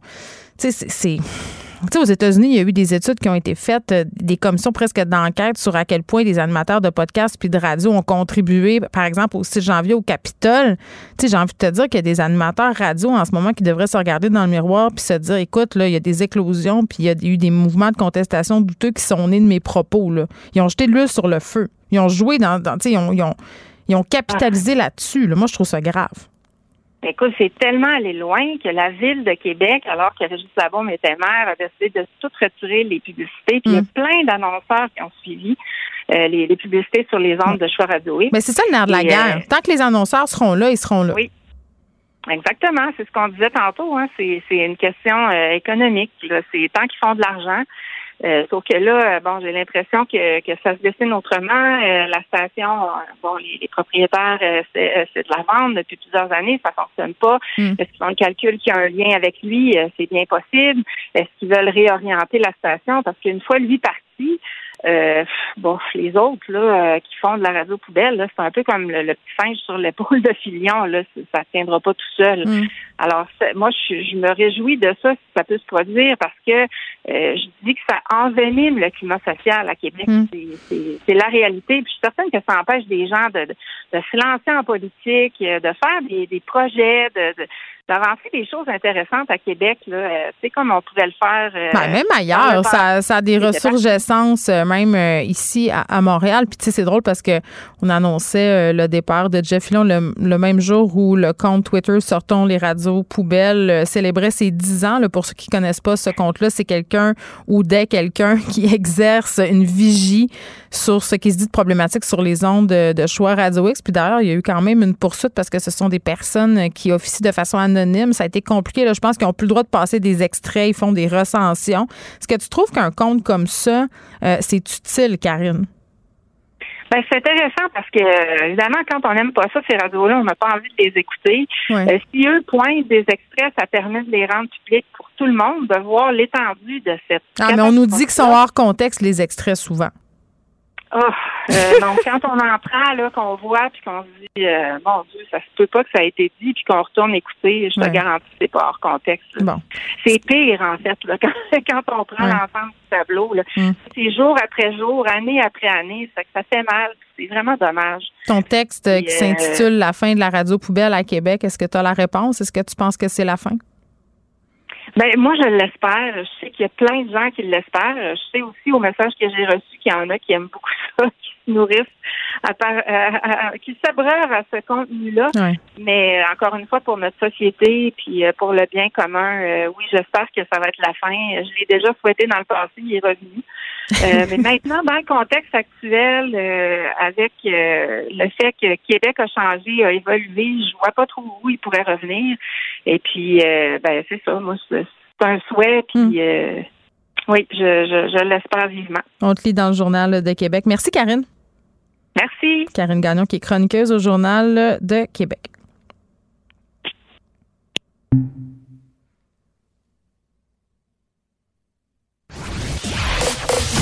Vous écoutez Geneviève Peterson. Cube Radio.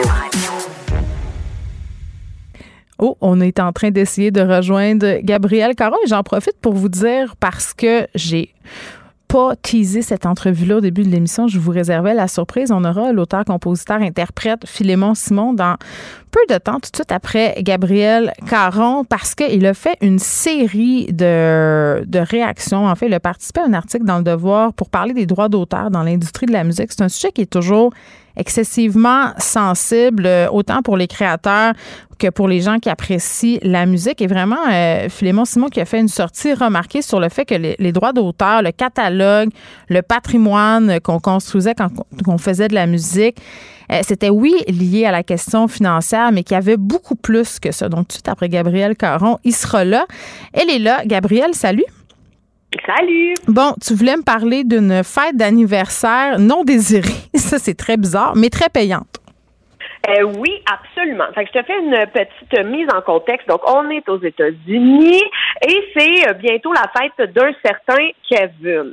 Et lui, à son travail, il a prévenu sa supérieure qu'il ne veut pas célébrer son anniversaire. Il est vraiment très clair là-dessus. Et il lui explique que, bon, ça lui rappelle des mauvais souvenirs liés au divorce de ses parents et semblerait aussi qu'il souffre d'anxiété liée à tout ça. Donc, il est formel et veut pas qu'on souligne son anniversaire. Mais, comme de fait, Geneviève, on ne l'a pas écouté. Mais tu vois, c'est une stratégie, hein. Tu sais, comme les gens qui disent Ah, t'aurais pas dû, ah, achète-moi pas de cadeau, mais dans le fond, ils, ils en veulent un ou ils veulent un anniversaire. Lui, c'était vrai. Ben oui, c'est ça, parce que moi aussi, je t'avoue que j'ai pensé à la psychologie inverse. Oui. Là, tu sais, tu dis quelque chose. La petite pour manipulation Le contraire. de bas étage. Exact. Mais semblerait que lui, c'était pas, c'était vrai là, c'était pas un mensonge, c'était pas pour avoir de l'attention. Il voulait rien savoir de sa fête. Mais les gens au bureau ont dû faire, non, Kevin, on va y faire un petit party quand même. Donc, euh, il va dîner. Il y a une grosse banderole écrit joyeux anniversaire, des collègues qui lui, lui souhaitent euh, bonne fête. Et tout ça a déclenché chez Kevin rien de moins qu'une crise de panique. Et- Rien de moins pour un anniversaire. Mais c'est ça, tu sais, je veux dire, il s'est pas fait traîner euh, au centre-ville avec euh, le gros party tout le kit, là, juste une petite banderole, joyeux anniversaire Kevin. Mais lui, il a fait une méga grosse crise de panique et le lendemain, dans une réunion en petit comité, semblerait qu'il s'est choqué, qu'il a serré les dents, les poings, qu'il était bien rouge, qu'il a eu un langage brusque envers euh, sa supérieure et que les employés présents ont craint pour leur sécurité. Et euh, de ça, là, ça, ça découlerait de son anniversaire, tu sais, qu'il n'avait pas digéré, Mm. qui, qui s'était fait célébrer. Bon, Kevin n'est pas d'accord. Kevin n'est pas d'accord. mais non, il veut rien savoir de sa fête. Il l'a pas pris pantoute. Et là, suite à ça, ben, il a été renvoyé parce que parce que ça se fait pas tant là de menacer des collègues et d'être euh, d'avoir un comportement agressif. Mais Kevin n'est pas d'accord, tu comprends, d'avoir été renvoyé. Parce que Kevin, il dit que lui, ça découle tout de sa fête, qu'il avait précisé qu'il ne voulait pas célébrer. Le consentement, c'est important. À tous les niveaux. Hein? Oui, absolument. Alors là, ce qui s'est passé, OK, suite à tout ça, c'était comme la mise en contexte.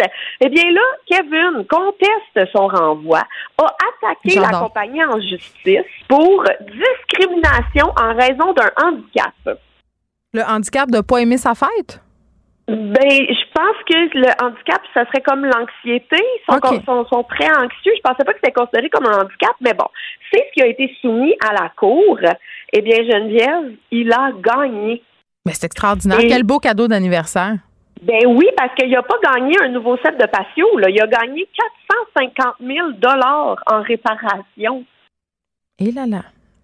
Ça coûte, ça coûte plus cher qu'une banderole, écrit Joyeux anniversaire, Kevin. Ah ouais, Kevin, si continue comme ça. Bon, c'est ce que j'aurais fait jouer. Donc, on souhaite euh, bonne fête à l'avance pour l'année prochaine à Kevin et il pourra s'organiser la fête qu'il veut avec son 450 000 Viagra maintenant.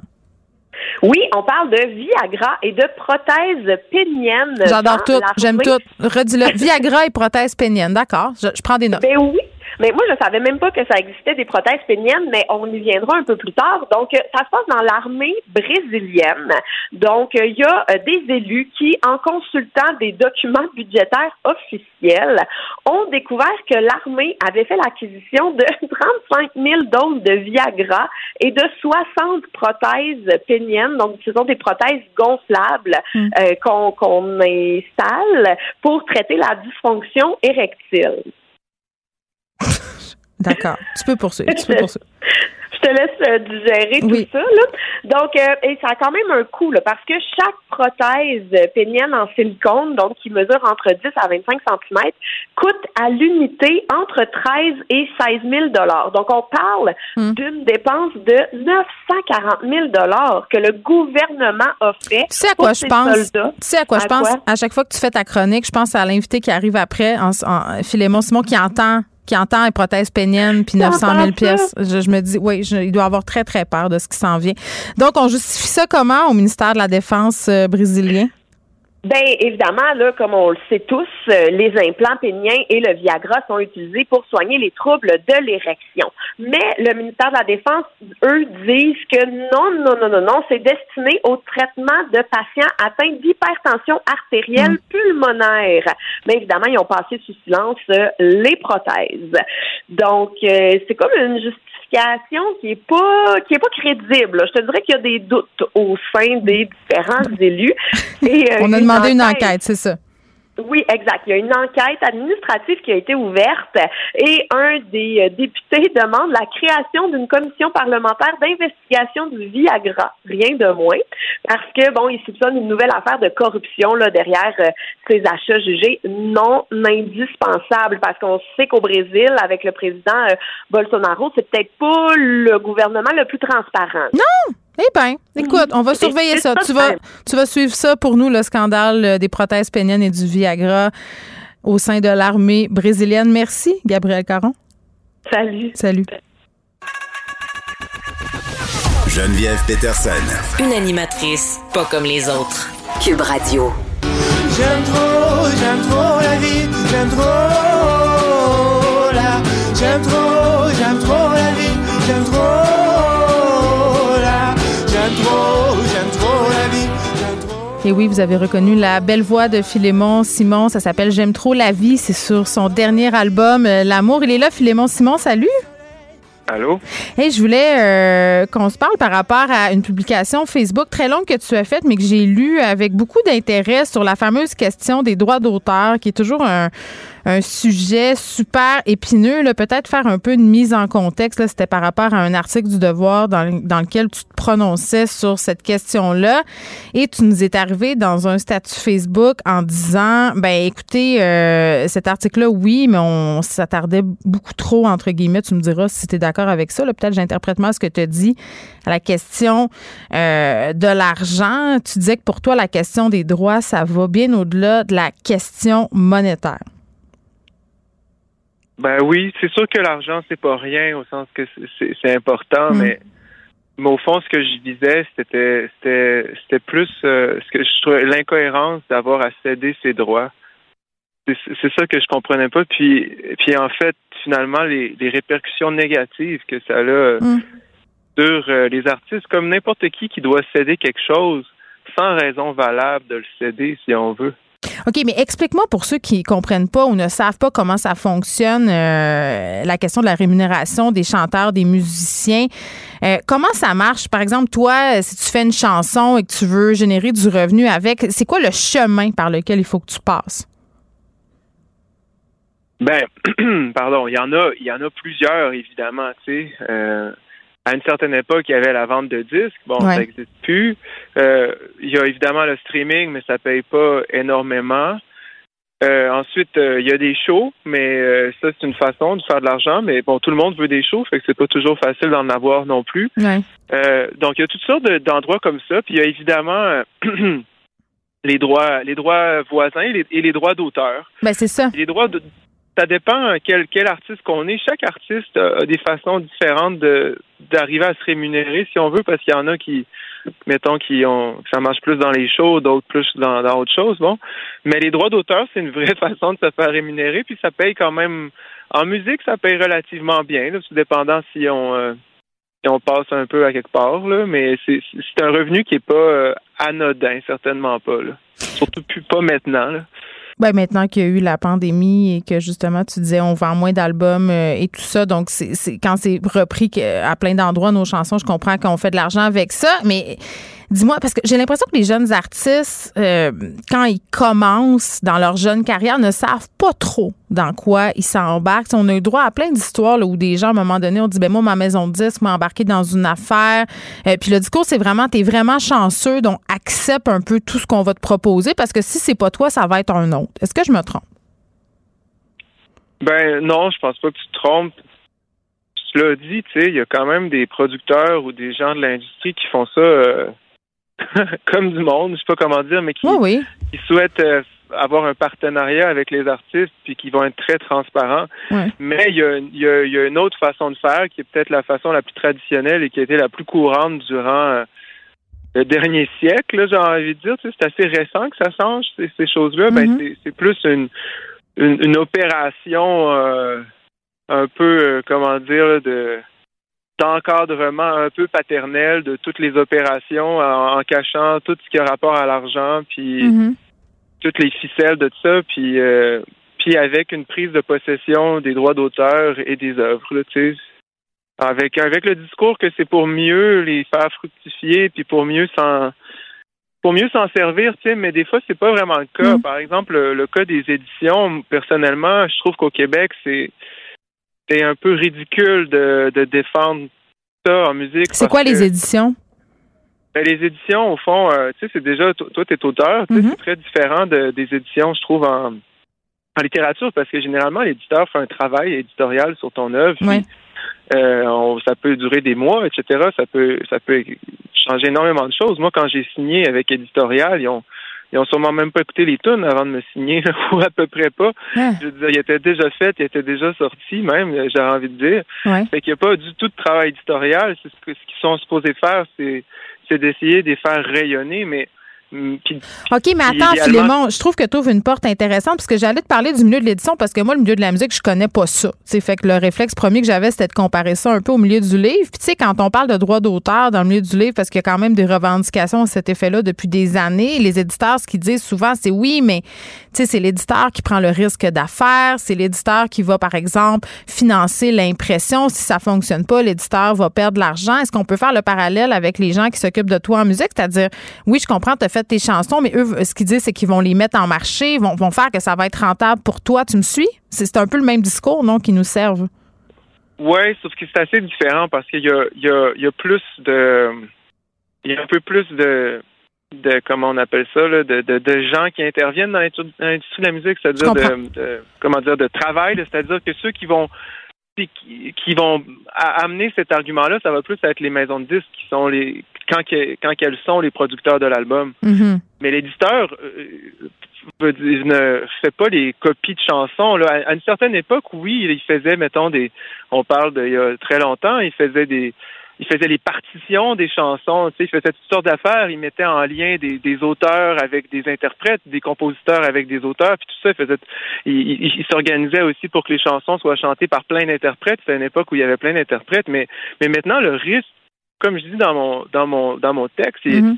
ça- il existe à peu près plus. Moi, ils m'ont donné des avances. Ça, ça veut dire qu'ils se récupèrent. C'est même pas, c'est même pas vraiment de l'argent que, c'est juste de l'argent que j'ai euh, qui me permet de d'avoir de l'argent avant de Mm. un peu en pour avance faire, pour créer. qui aurait été payé là. Ouais.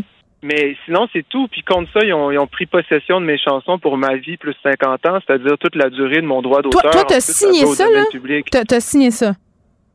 Oui, mais évidemment que c'est pas écrit comme ça, noir sur blanc. Hein. Ils n'osent pas dire euh, le- ces choses-là parce que ça serait un peu choquant, mais ils les disent dans des termes qu'on comprend à moitié. Mais Ouais. bon, j'ai quand même, j'a- j'avais 25 ans à ce moment-là quand j'ai signé ça. J'étais pas non plus un, un bébé, mais mais bon, j'étais j'étais nouveau dans le milieu. Non, mais, mais t'étais content d'être content, puis d'avoir ta chance, puis tout. Puis, tu sais, c'est c'est ça que je te dis, la mentalité, t'es bien chanceux, puis si c'est pas toi, c'est un autre. C'est exactement ça que je voulais dire, là.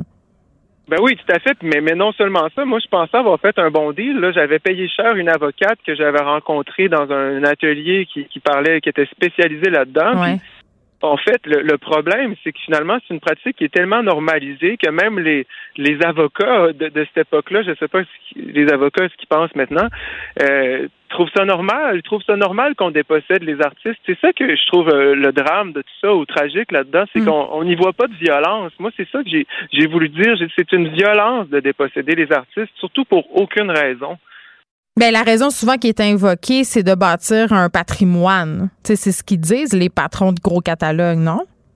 Ben oui, puis ça, c'est complètement insultant. C'est ce que je dis dans mon texte. C'est c'est leur fameux patrimoine, qui est un terme qu'on utilise pour parler de belles choses, comme le patrimoine de l'UNESCO. Je sais Ouais. pas trop ces choses-là Ouais. qu'on veut pas, qu'on veut comme garder pour pas que, ben, pour pas que personne puisse l'acheter pour que ça soit préservé. Ben c'est pas ça qu'ils font eux autres. Ils dépossèdent les artistes pour eux se bâtir une compagnie qu'ils vont pouvoir revendre plus tard. Avec juste un Bon, catalogue ouais. de chansons qu'ils connaissent à moitié, le trois quarts du temps. Ils vont pouvoir s'acheter des chalets. capitalisme, là. Hmm. Ils vont pouvoir s'acheter des chalets, puis pas toi. ce terme-là, je trouve, Ouais. patrimoine. Eh, oui, puis en même temps, puis là, c'est ma question pratico-pratique peut-être euh, de fait qui se demande c'est quoi la solution, tu sais, quand, quand euh, bon, est-ce que c'est possible de conserver les droits de son œuvre, tu sais, parce qu'il me semble que quand on débute, personne te permet d'avoir cette exigence-là, justement. C'est comme s'il n'y avait pas de solution. Ben, moi, ce que je dis, c'est que ces contrats-là, de la durée, qui- pour la durée du droit Ouais. d'auteur, c'est-à-dire pour la vie plus 50 ans, puis maintenant, ça va être plus longtemps, mais bientôt, ça n'a aucun sens, puis ça, il faut que ça cesse. C'est, c'est, c'est- juste, je sais pas, ça n'a pas de sens. Il n'y a pas de travail qui justifie de, de céder ça. Par contre, si, euh, si, euh, si les gens avec qui tu travailles vont, vont travailler fort puis qu'ils vont mettre beaucoup d'argent, ben, tu peux leur donner un pourcentage. C'est, ça qui se négocie. Sauf qu'il faut que ce contrat-là s'arrête à un moment donné. Il faut que ce soit un contrat de 50, 7 ans pour qu'à un moment donné, tu puisses rené- né- renégocier ça parce que soudainement, ben, soit que tu trouves qu'ils font pas une bonne job, fait que tu dis ben vous savez c'était bien le fun, mais là on va arrêter, ou soit que tu te dis hey ben vraiment je suis heureux de vous donner 50% je suis heureux de vous donner 25% parce que ça change ma vie, puis tu continues, tu sais c'est c'est comme l'amitié.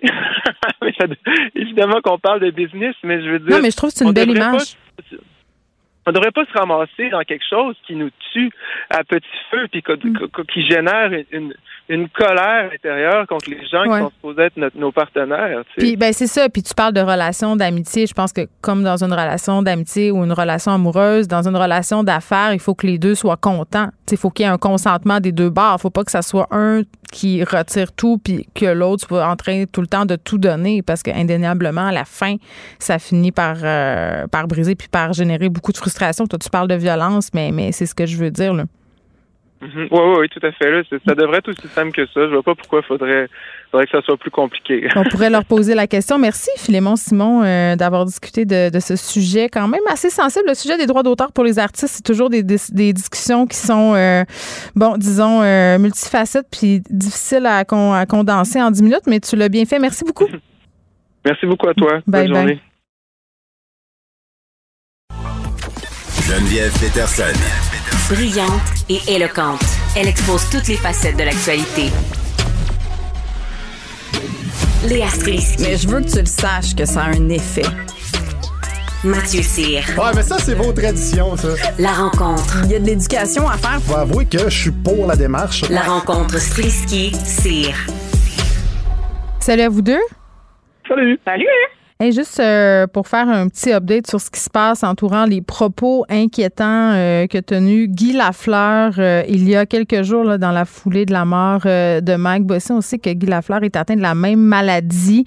Euh, il lui a rendu hommage et à la fin de l'entrevue, il a laissé échapper des détails là, sur sa santé en disant que bon, euh, il avait perdu du poids, qu'il avait pris la décision de cesser la médication pour lui permettre d'avoir une qualité de vie là, malgré ce que ça implique. Et là, depuis ce temps-là, les spéculations vont vraiment bon train. Et je lisais un tweet que vient de publier mon collègue Jean-Charles Lajoie, repartager une déclaration du Canadien de Montréal euh, qui demande de respecter, en fait, la vie privée de Guy et de sa famille. Donc, aucun autre commentaire qui sera émis pour l'instant. Donc, voici pour ceux qui se demandaient ce qui se passait avec Guy Lafleur. Euh, maintenant, retour à la programmation régulière. Mathieu, euh, on s'en va complètement ailleurs. On va parler de moustiques génétiquement modifiés qui ont été relâchés aux États-Unis.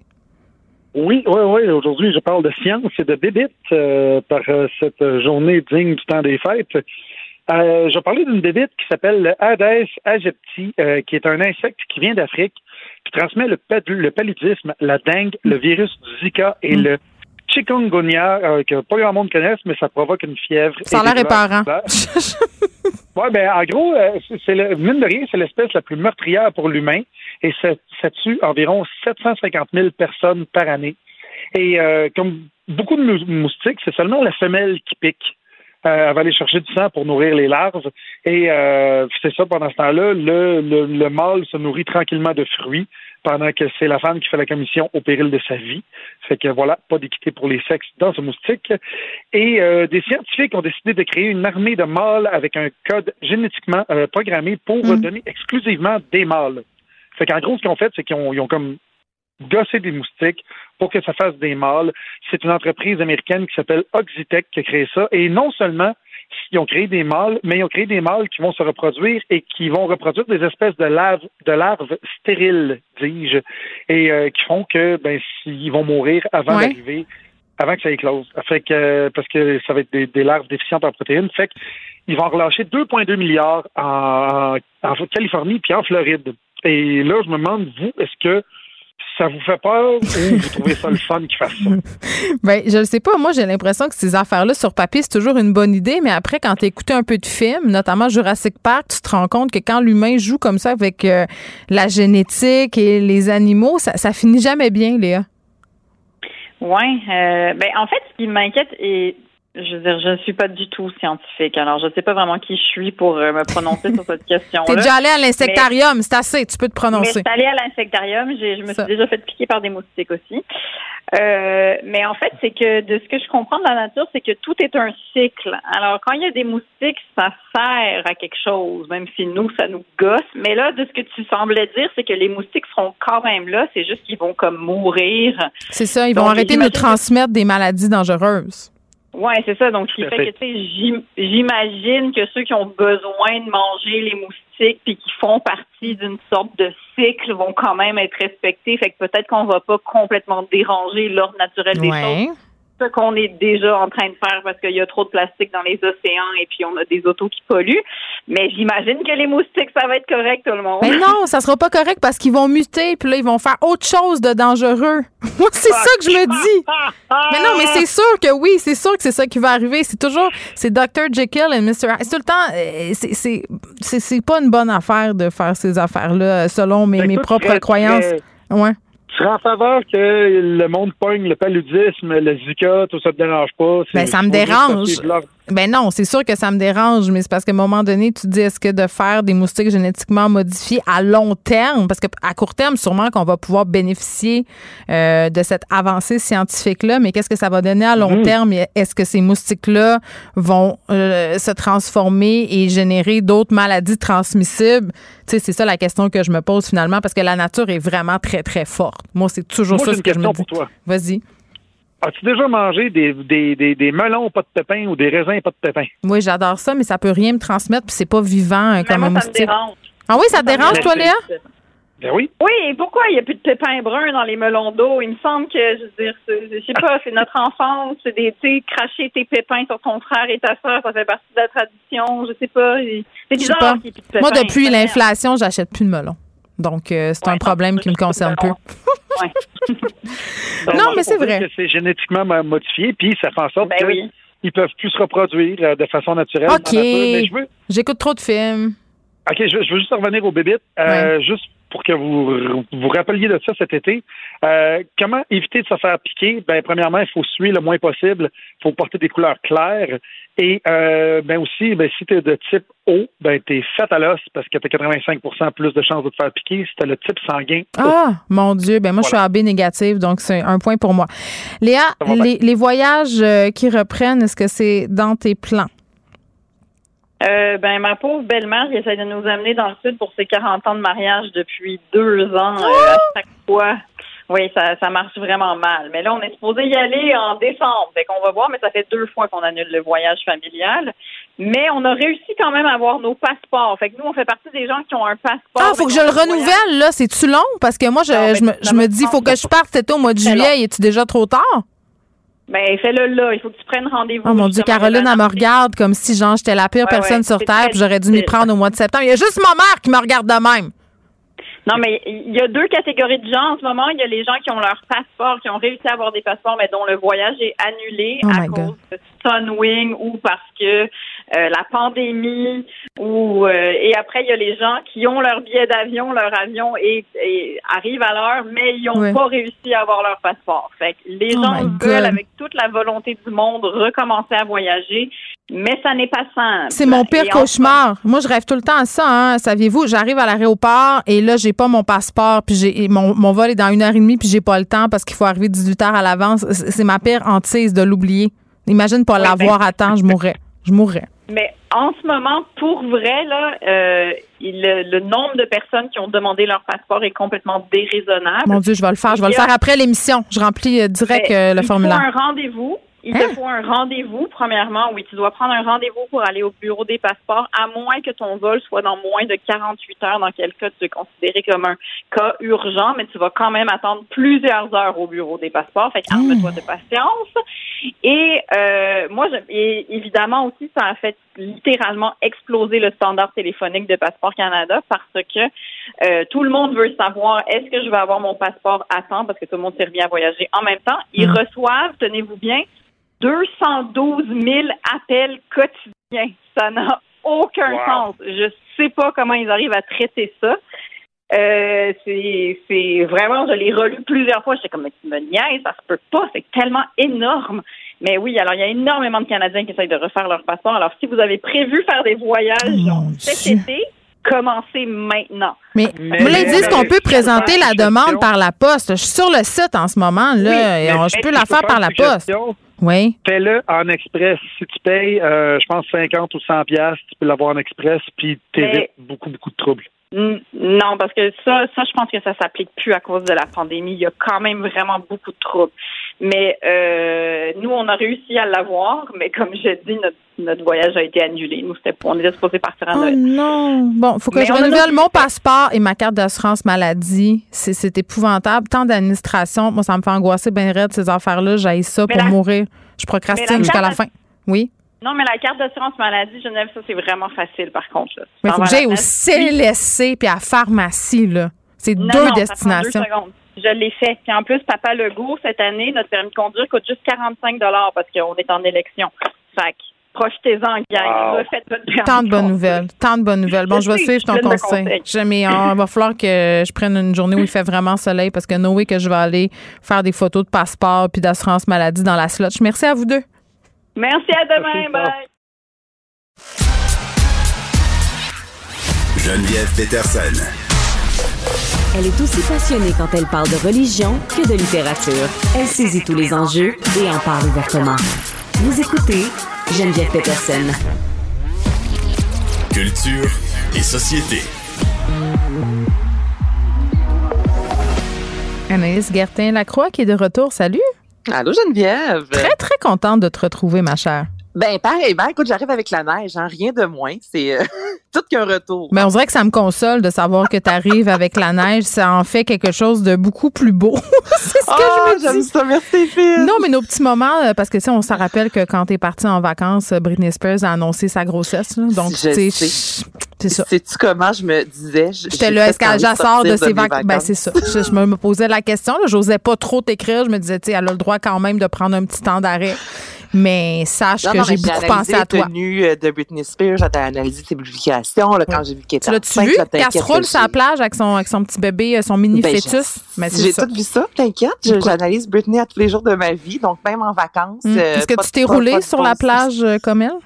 Non, non, vraiment pas. Euh, non, une belle semaine. Je te dirais plus dans, dans la, tu sais, un terrain qui dégèle, là, Ah avec oui, un peu de caca le pergélisol.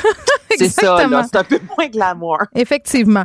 Bon, euh, parlons euh, de cette émission Bonsoir, bonsoir, qui est de retour sur les ondes de Radio-Canada animée par Jean-Philippe Vautier. C'est chaque été. Et là, on a eu droit hier à un moment, euh, bon, comment dire, em- embarrassant, un malaise. Oui, embarrassant en fait. Je- J'explique à tous. C'est David Goudreau qui euh, est un des collaborateurs en fait et il a vécu hier, je te dirais, un des pires cauchemars d'une personne qui fait de la télévision en direct. Et même lui l'a dit. Il dit, tu sais, t'as- c'est mon pire cauchemar et ça depuis 10 ans. Donc tu sais, souvent il y a ce qu'on appelle en télévision un prompter. Donc c'est, euh, on voit le texte. Un télésouffleur. Euh, un télésouffleur, merci, j'avais le nom en anglais, mais autant pour quelqu'un qui lit les nouvelles que lors d'un spectacle au gala artiste, ben je suis désolée, mais il y en a un télésouffleur. Donc souvent pour nous aider justement. Ils savent pas ça à par cœur, la gang. Ben non, c'est pas tous, euh, tout ça par cœur. Et je vais te faire entendre un extrait hier, David Goudreau, qui pendant qu'il faisait euh, justement qu'il récitait sa lettre au mal-aimé, ben le fameux télésouffleur a lâché. Il a essayé de s'en sortir un peu, puis à Mané, ben il fallait qu'il se rende à l'évidence en disant ben ça marche pas mon affaire, va falloir recommencer. Donc je te fais entendre ça. Et puis, tous ceux qui se sentent trop communs, les yeux breux, Saint- Saint-Pied 7, les yeux bruns, et qui doivent reprendre leur texte car il a complètement disparu du prompteur. Je sais, je l'ai vu, David, et j'ai trouvé que c'était d'une tragédie. Incroyable. Parce que d'habitude, David, t'as lettre dans tes mains. Exact. Viens une avec fois, nous. Ils ils oh ils mon dit, Dieu! Il va payer pour. Il a Non, pas voulu mais- prendre sa lettre, l'écœurant. C'était écœurant! Je pensais que tu avais un bout volontairement euh, freestyle, si je peux m'exprimer. Ouais, ben, quand, à quand la je suis fin, mais bravo. sur le euh, freestyle, moi, j'ai, ben, euh, fait un petit bout. Là, Non, non, t'as fait quand même Parce un que- peu, t'as fait un peu de millage sans le texte. Ouais. Et là, et moi, je le reprendrais. Ah, il est pas. va- va finir ta Il est euh, reparti, même Geneviève. C'est le Louis temps de- José Hood qu'on voit là, qui a un vraiment là, il regarde David Goudreau en se disant ben non, je peux pas croire qu'il est en train de vivre ça. Puis Mais il l'a bien, oui, mais il l'a bien récupéré. Qu'est-ce que tu veux? Ça arrive, tu le dis, c'est pas de ta faute, là, je veux dire. Et, mais écoute, il doit être mort huit fois en dedans pendant que Ah, ça se passait, là. C'est en direct, en plus, là, c'est le pire cauchemar. Le- on Mais te salue. direct, David, on te salue. Bravo, en tout cas, bravo. Ben oui, puis écoute, il n'y a pas mort d'homme, on s'entend. C'est tellement pas la fin du monde. Mais dans ce 5-6 secondes-là où tu vois qu'il tente de se rattraper, puis là, il perd le rythme, puis là, il cherche un peu ses mots, là, j'écoutais ça, là, j'avais mal par en dedans. Moi, j'aurais changé de poste. Comme quand, tu sais, quand j'étais plus jeune, j'écoutais Watatata. Et quand il y avait des scènes malaisantes, je changeais de poste. J'étais trop pas bien.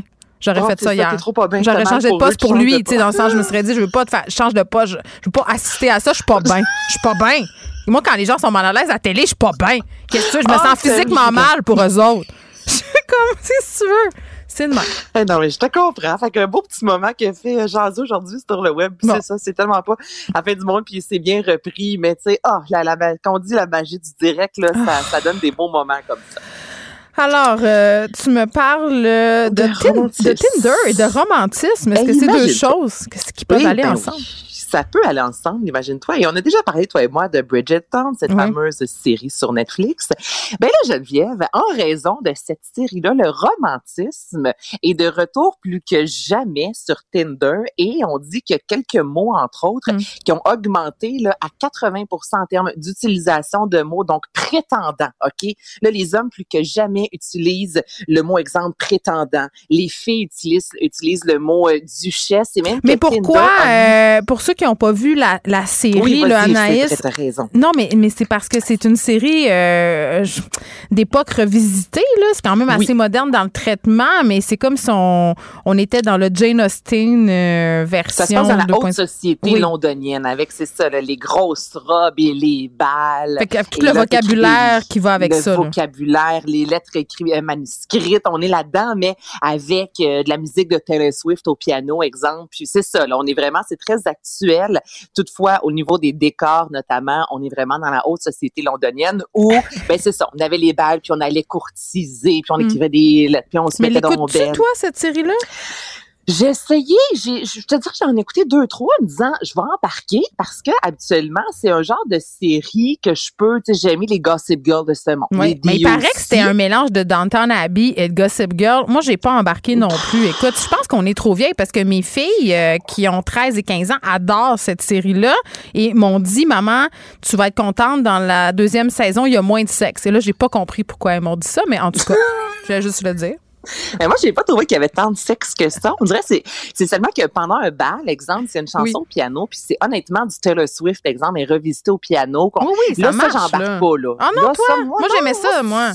C'est là que j'embarque moins. Je, je suis comme, soyez dans la haute société des années 30 ou soyez-y pas. Tu comprends?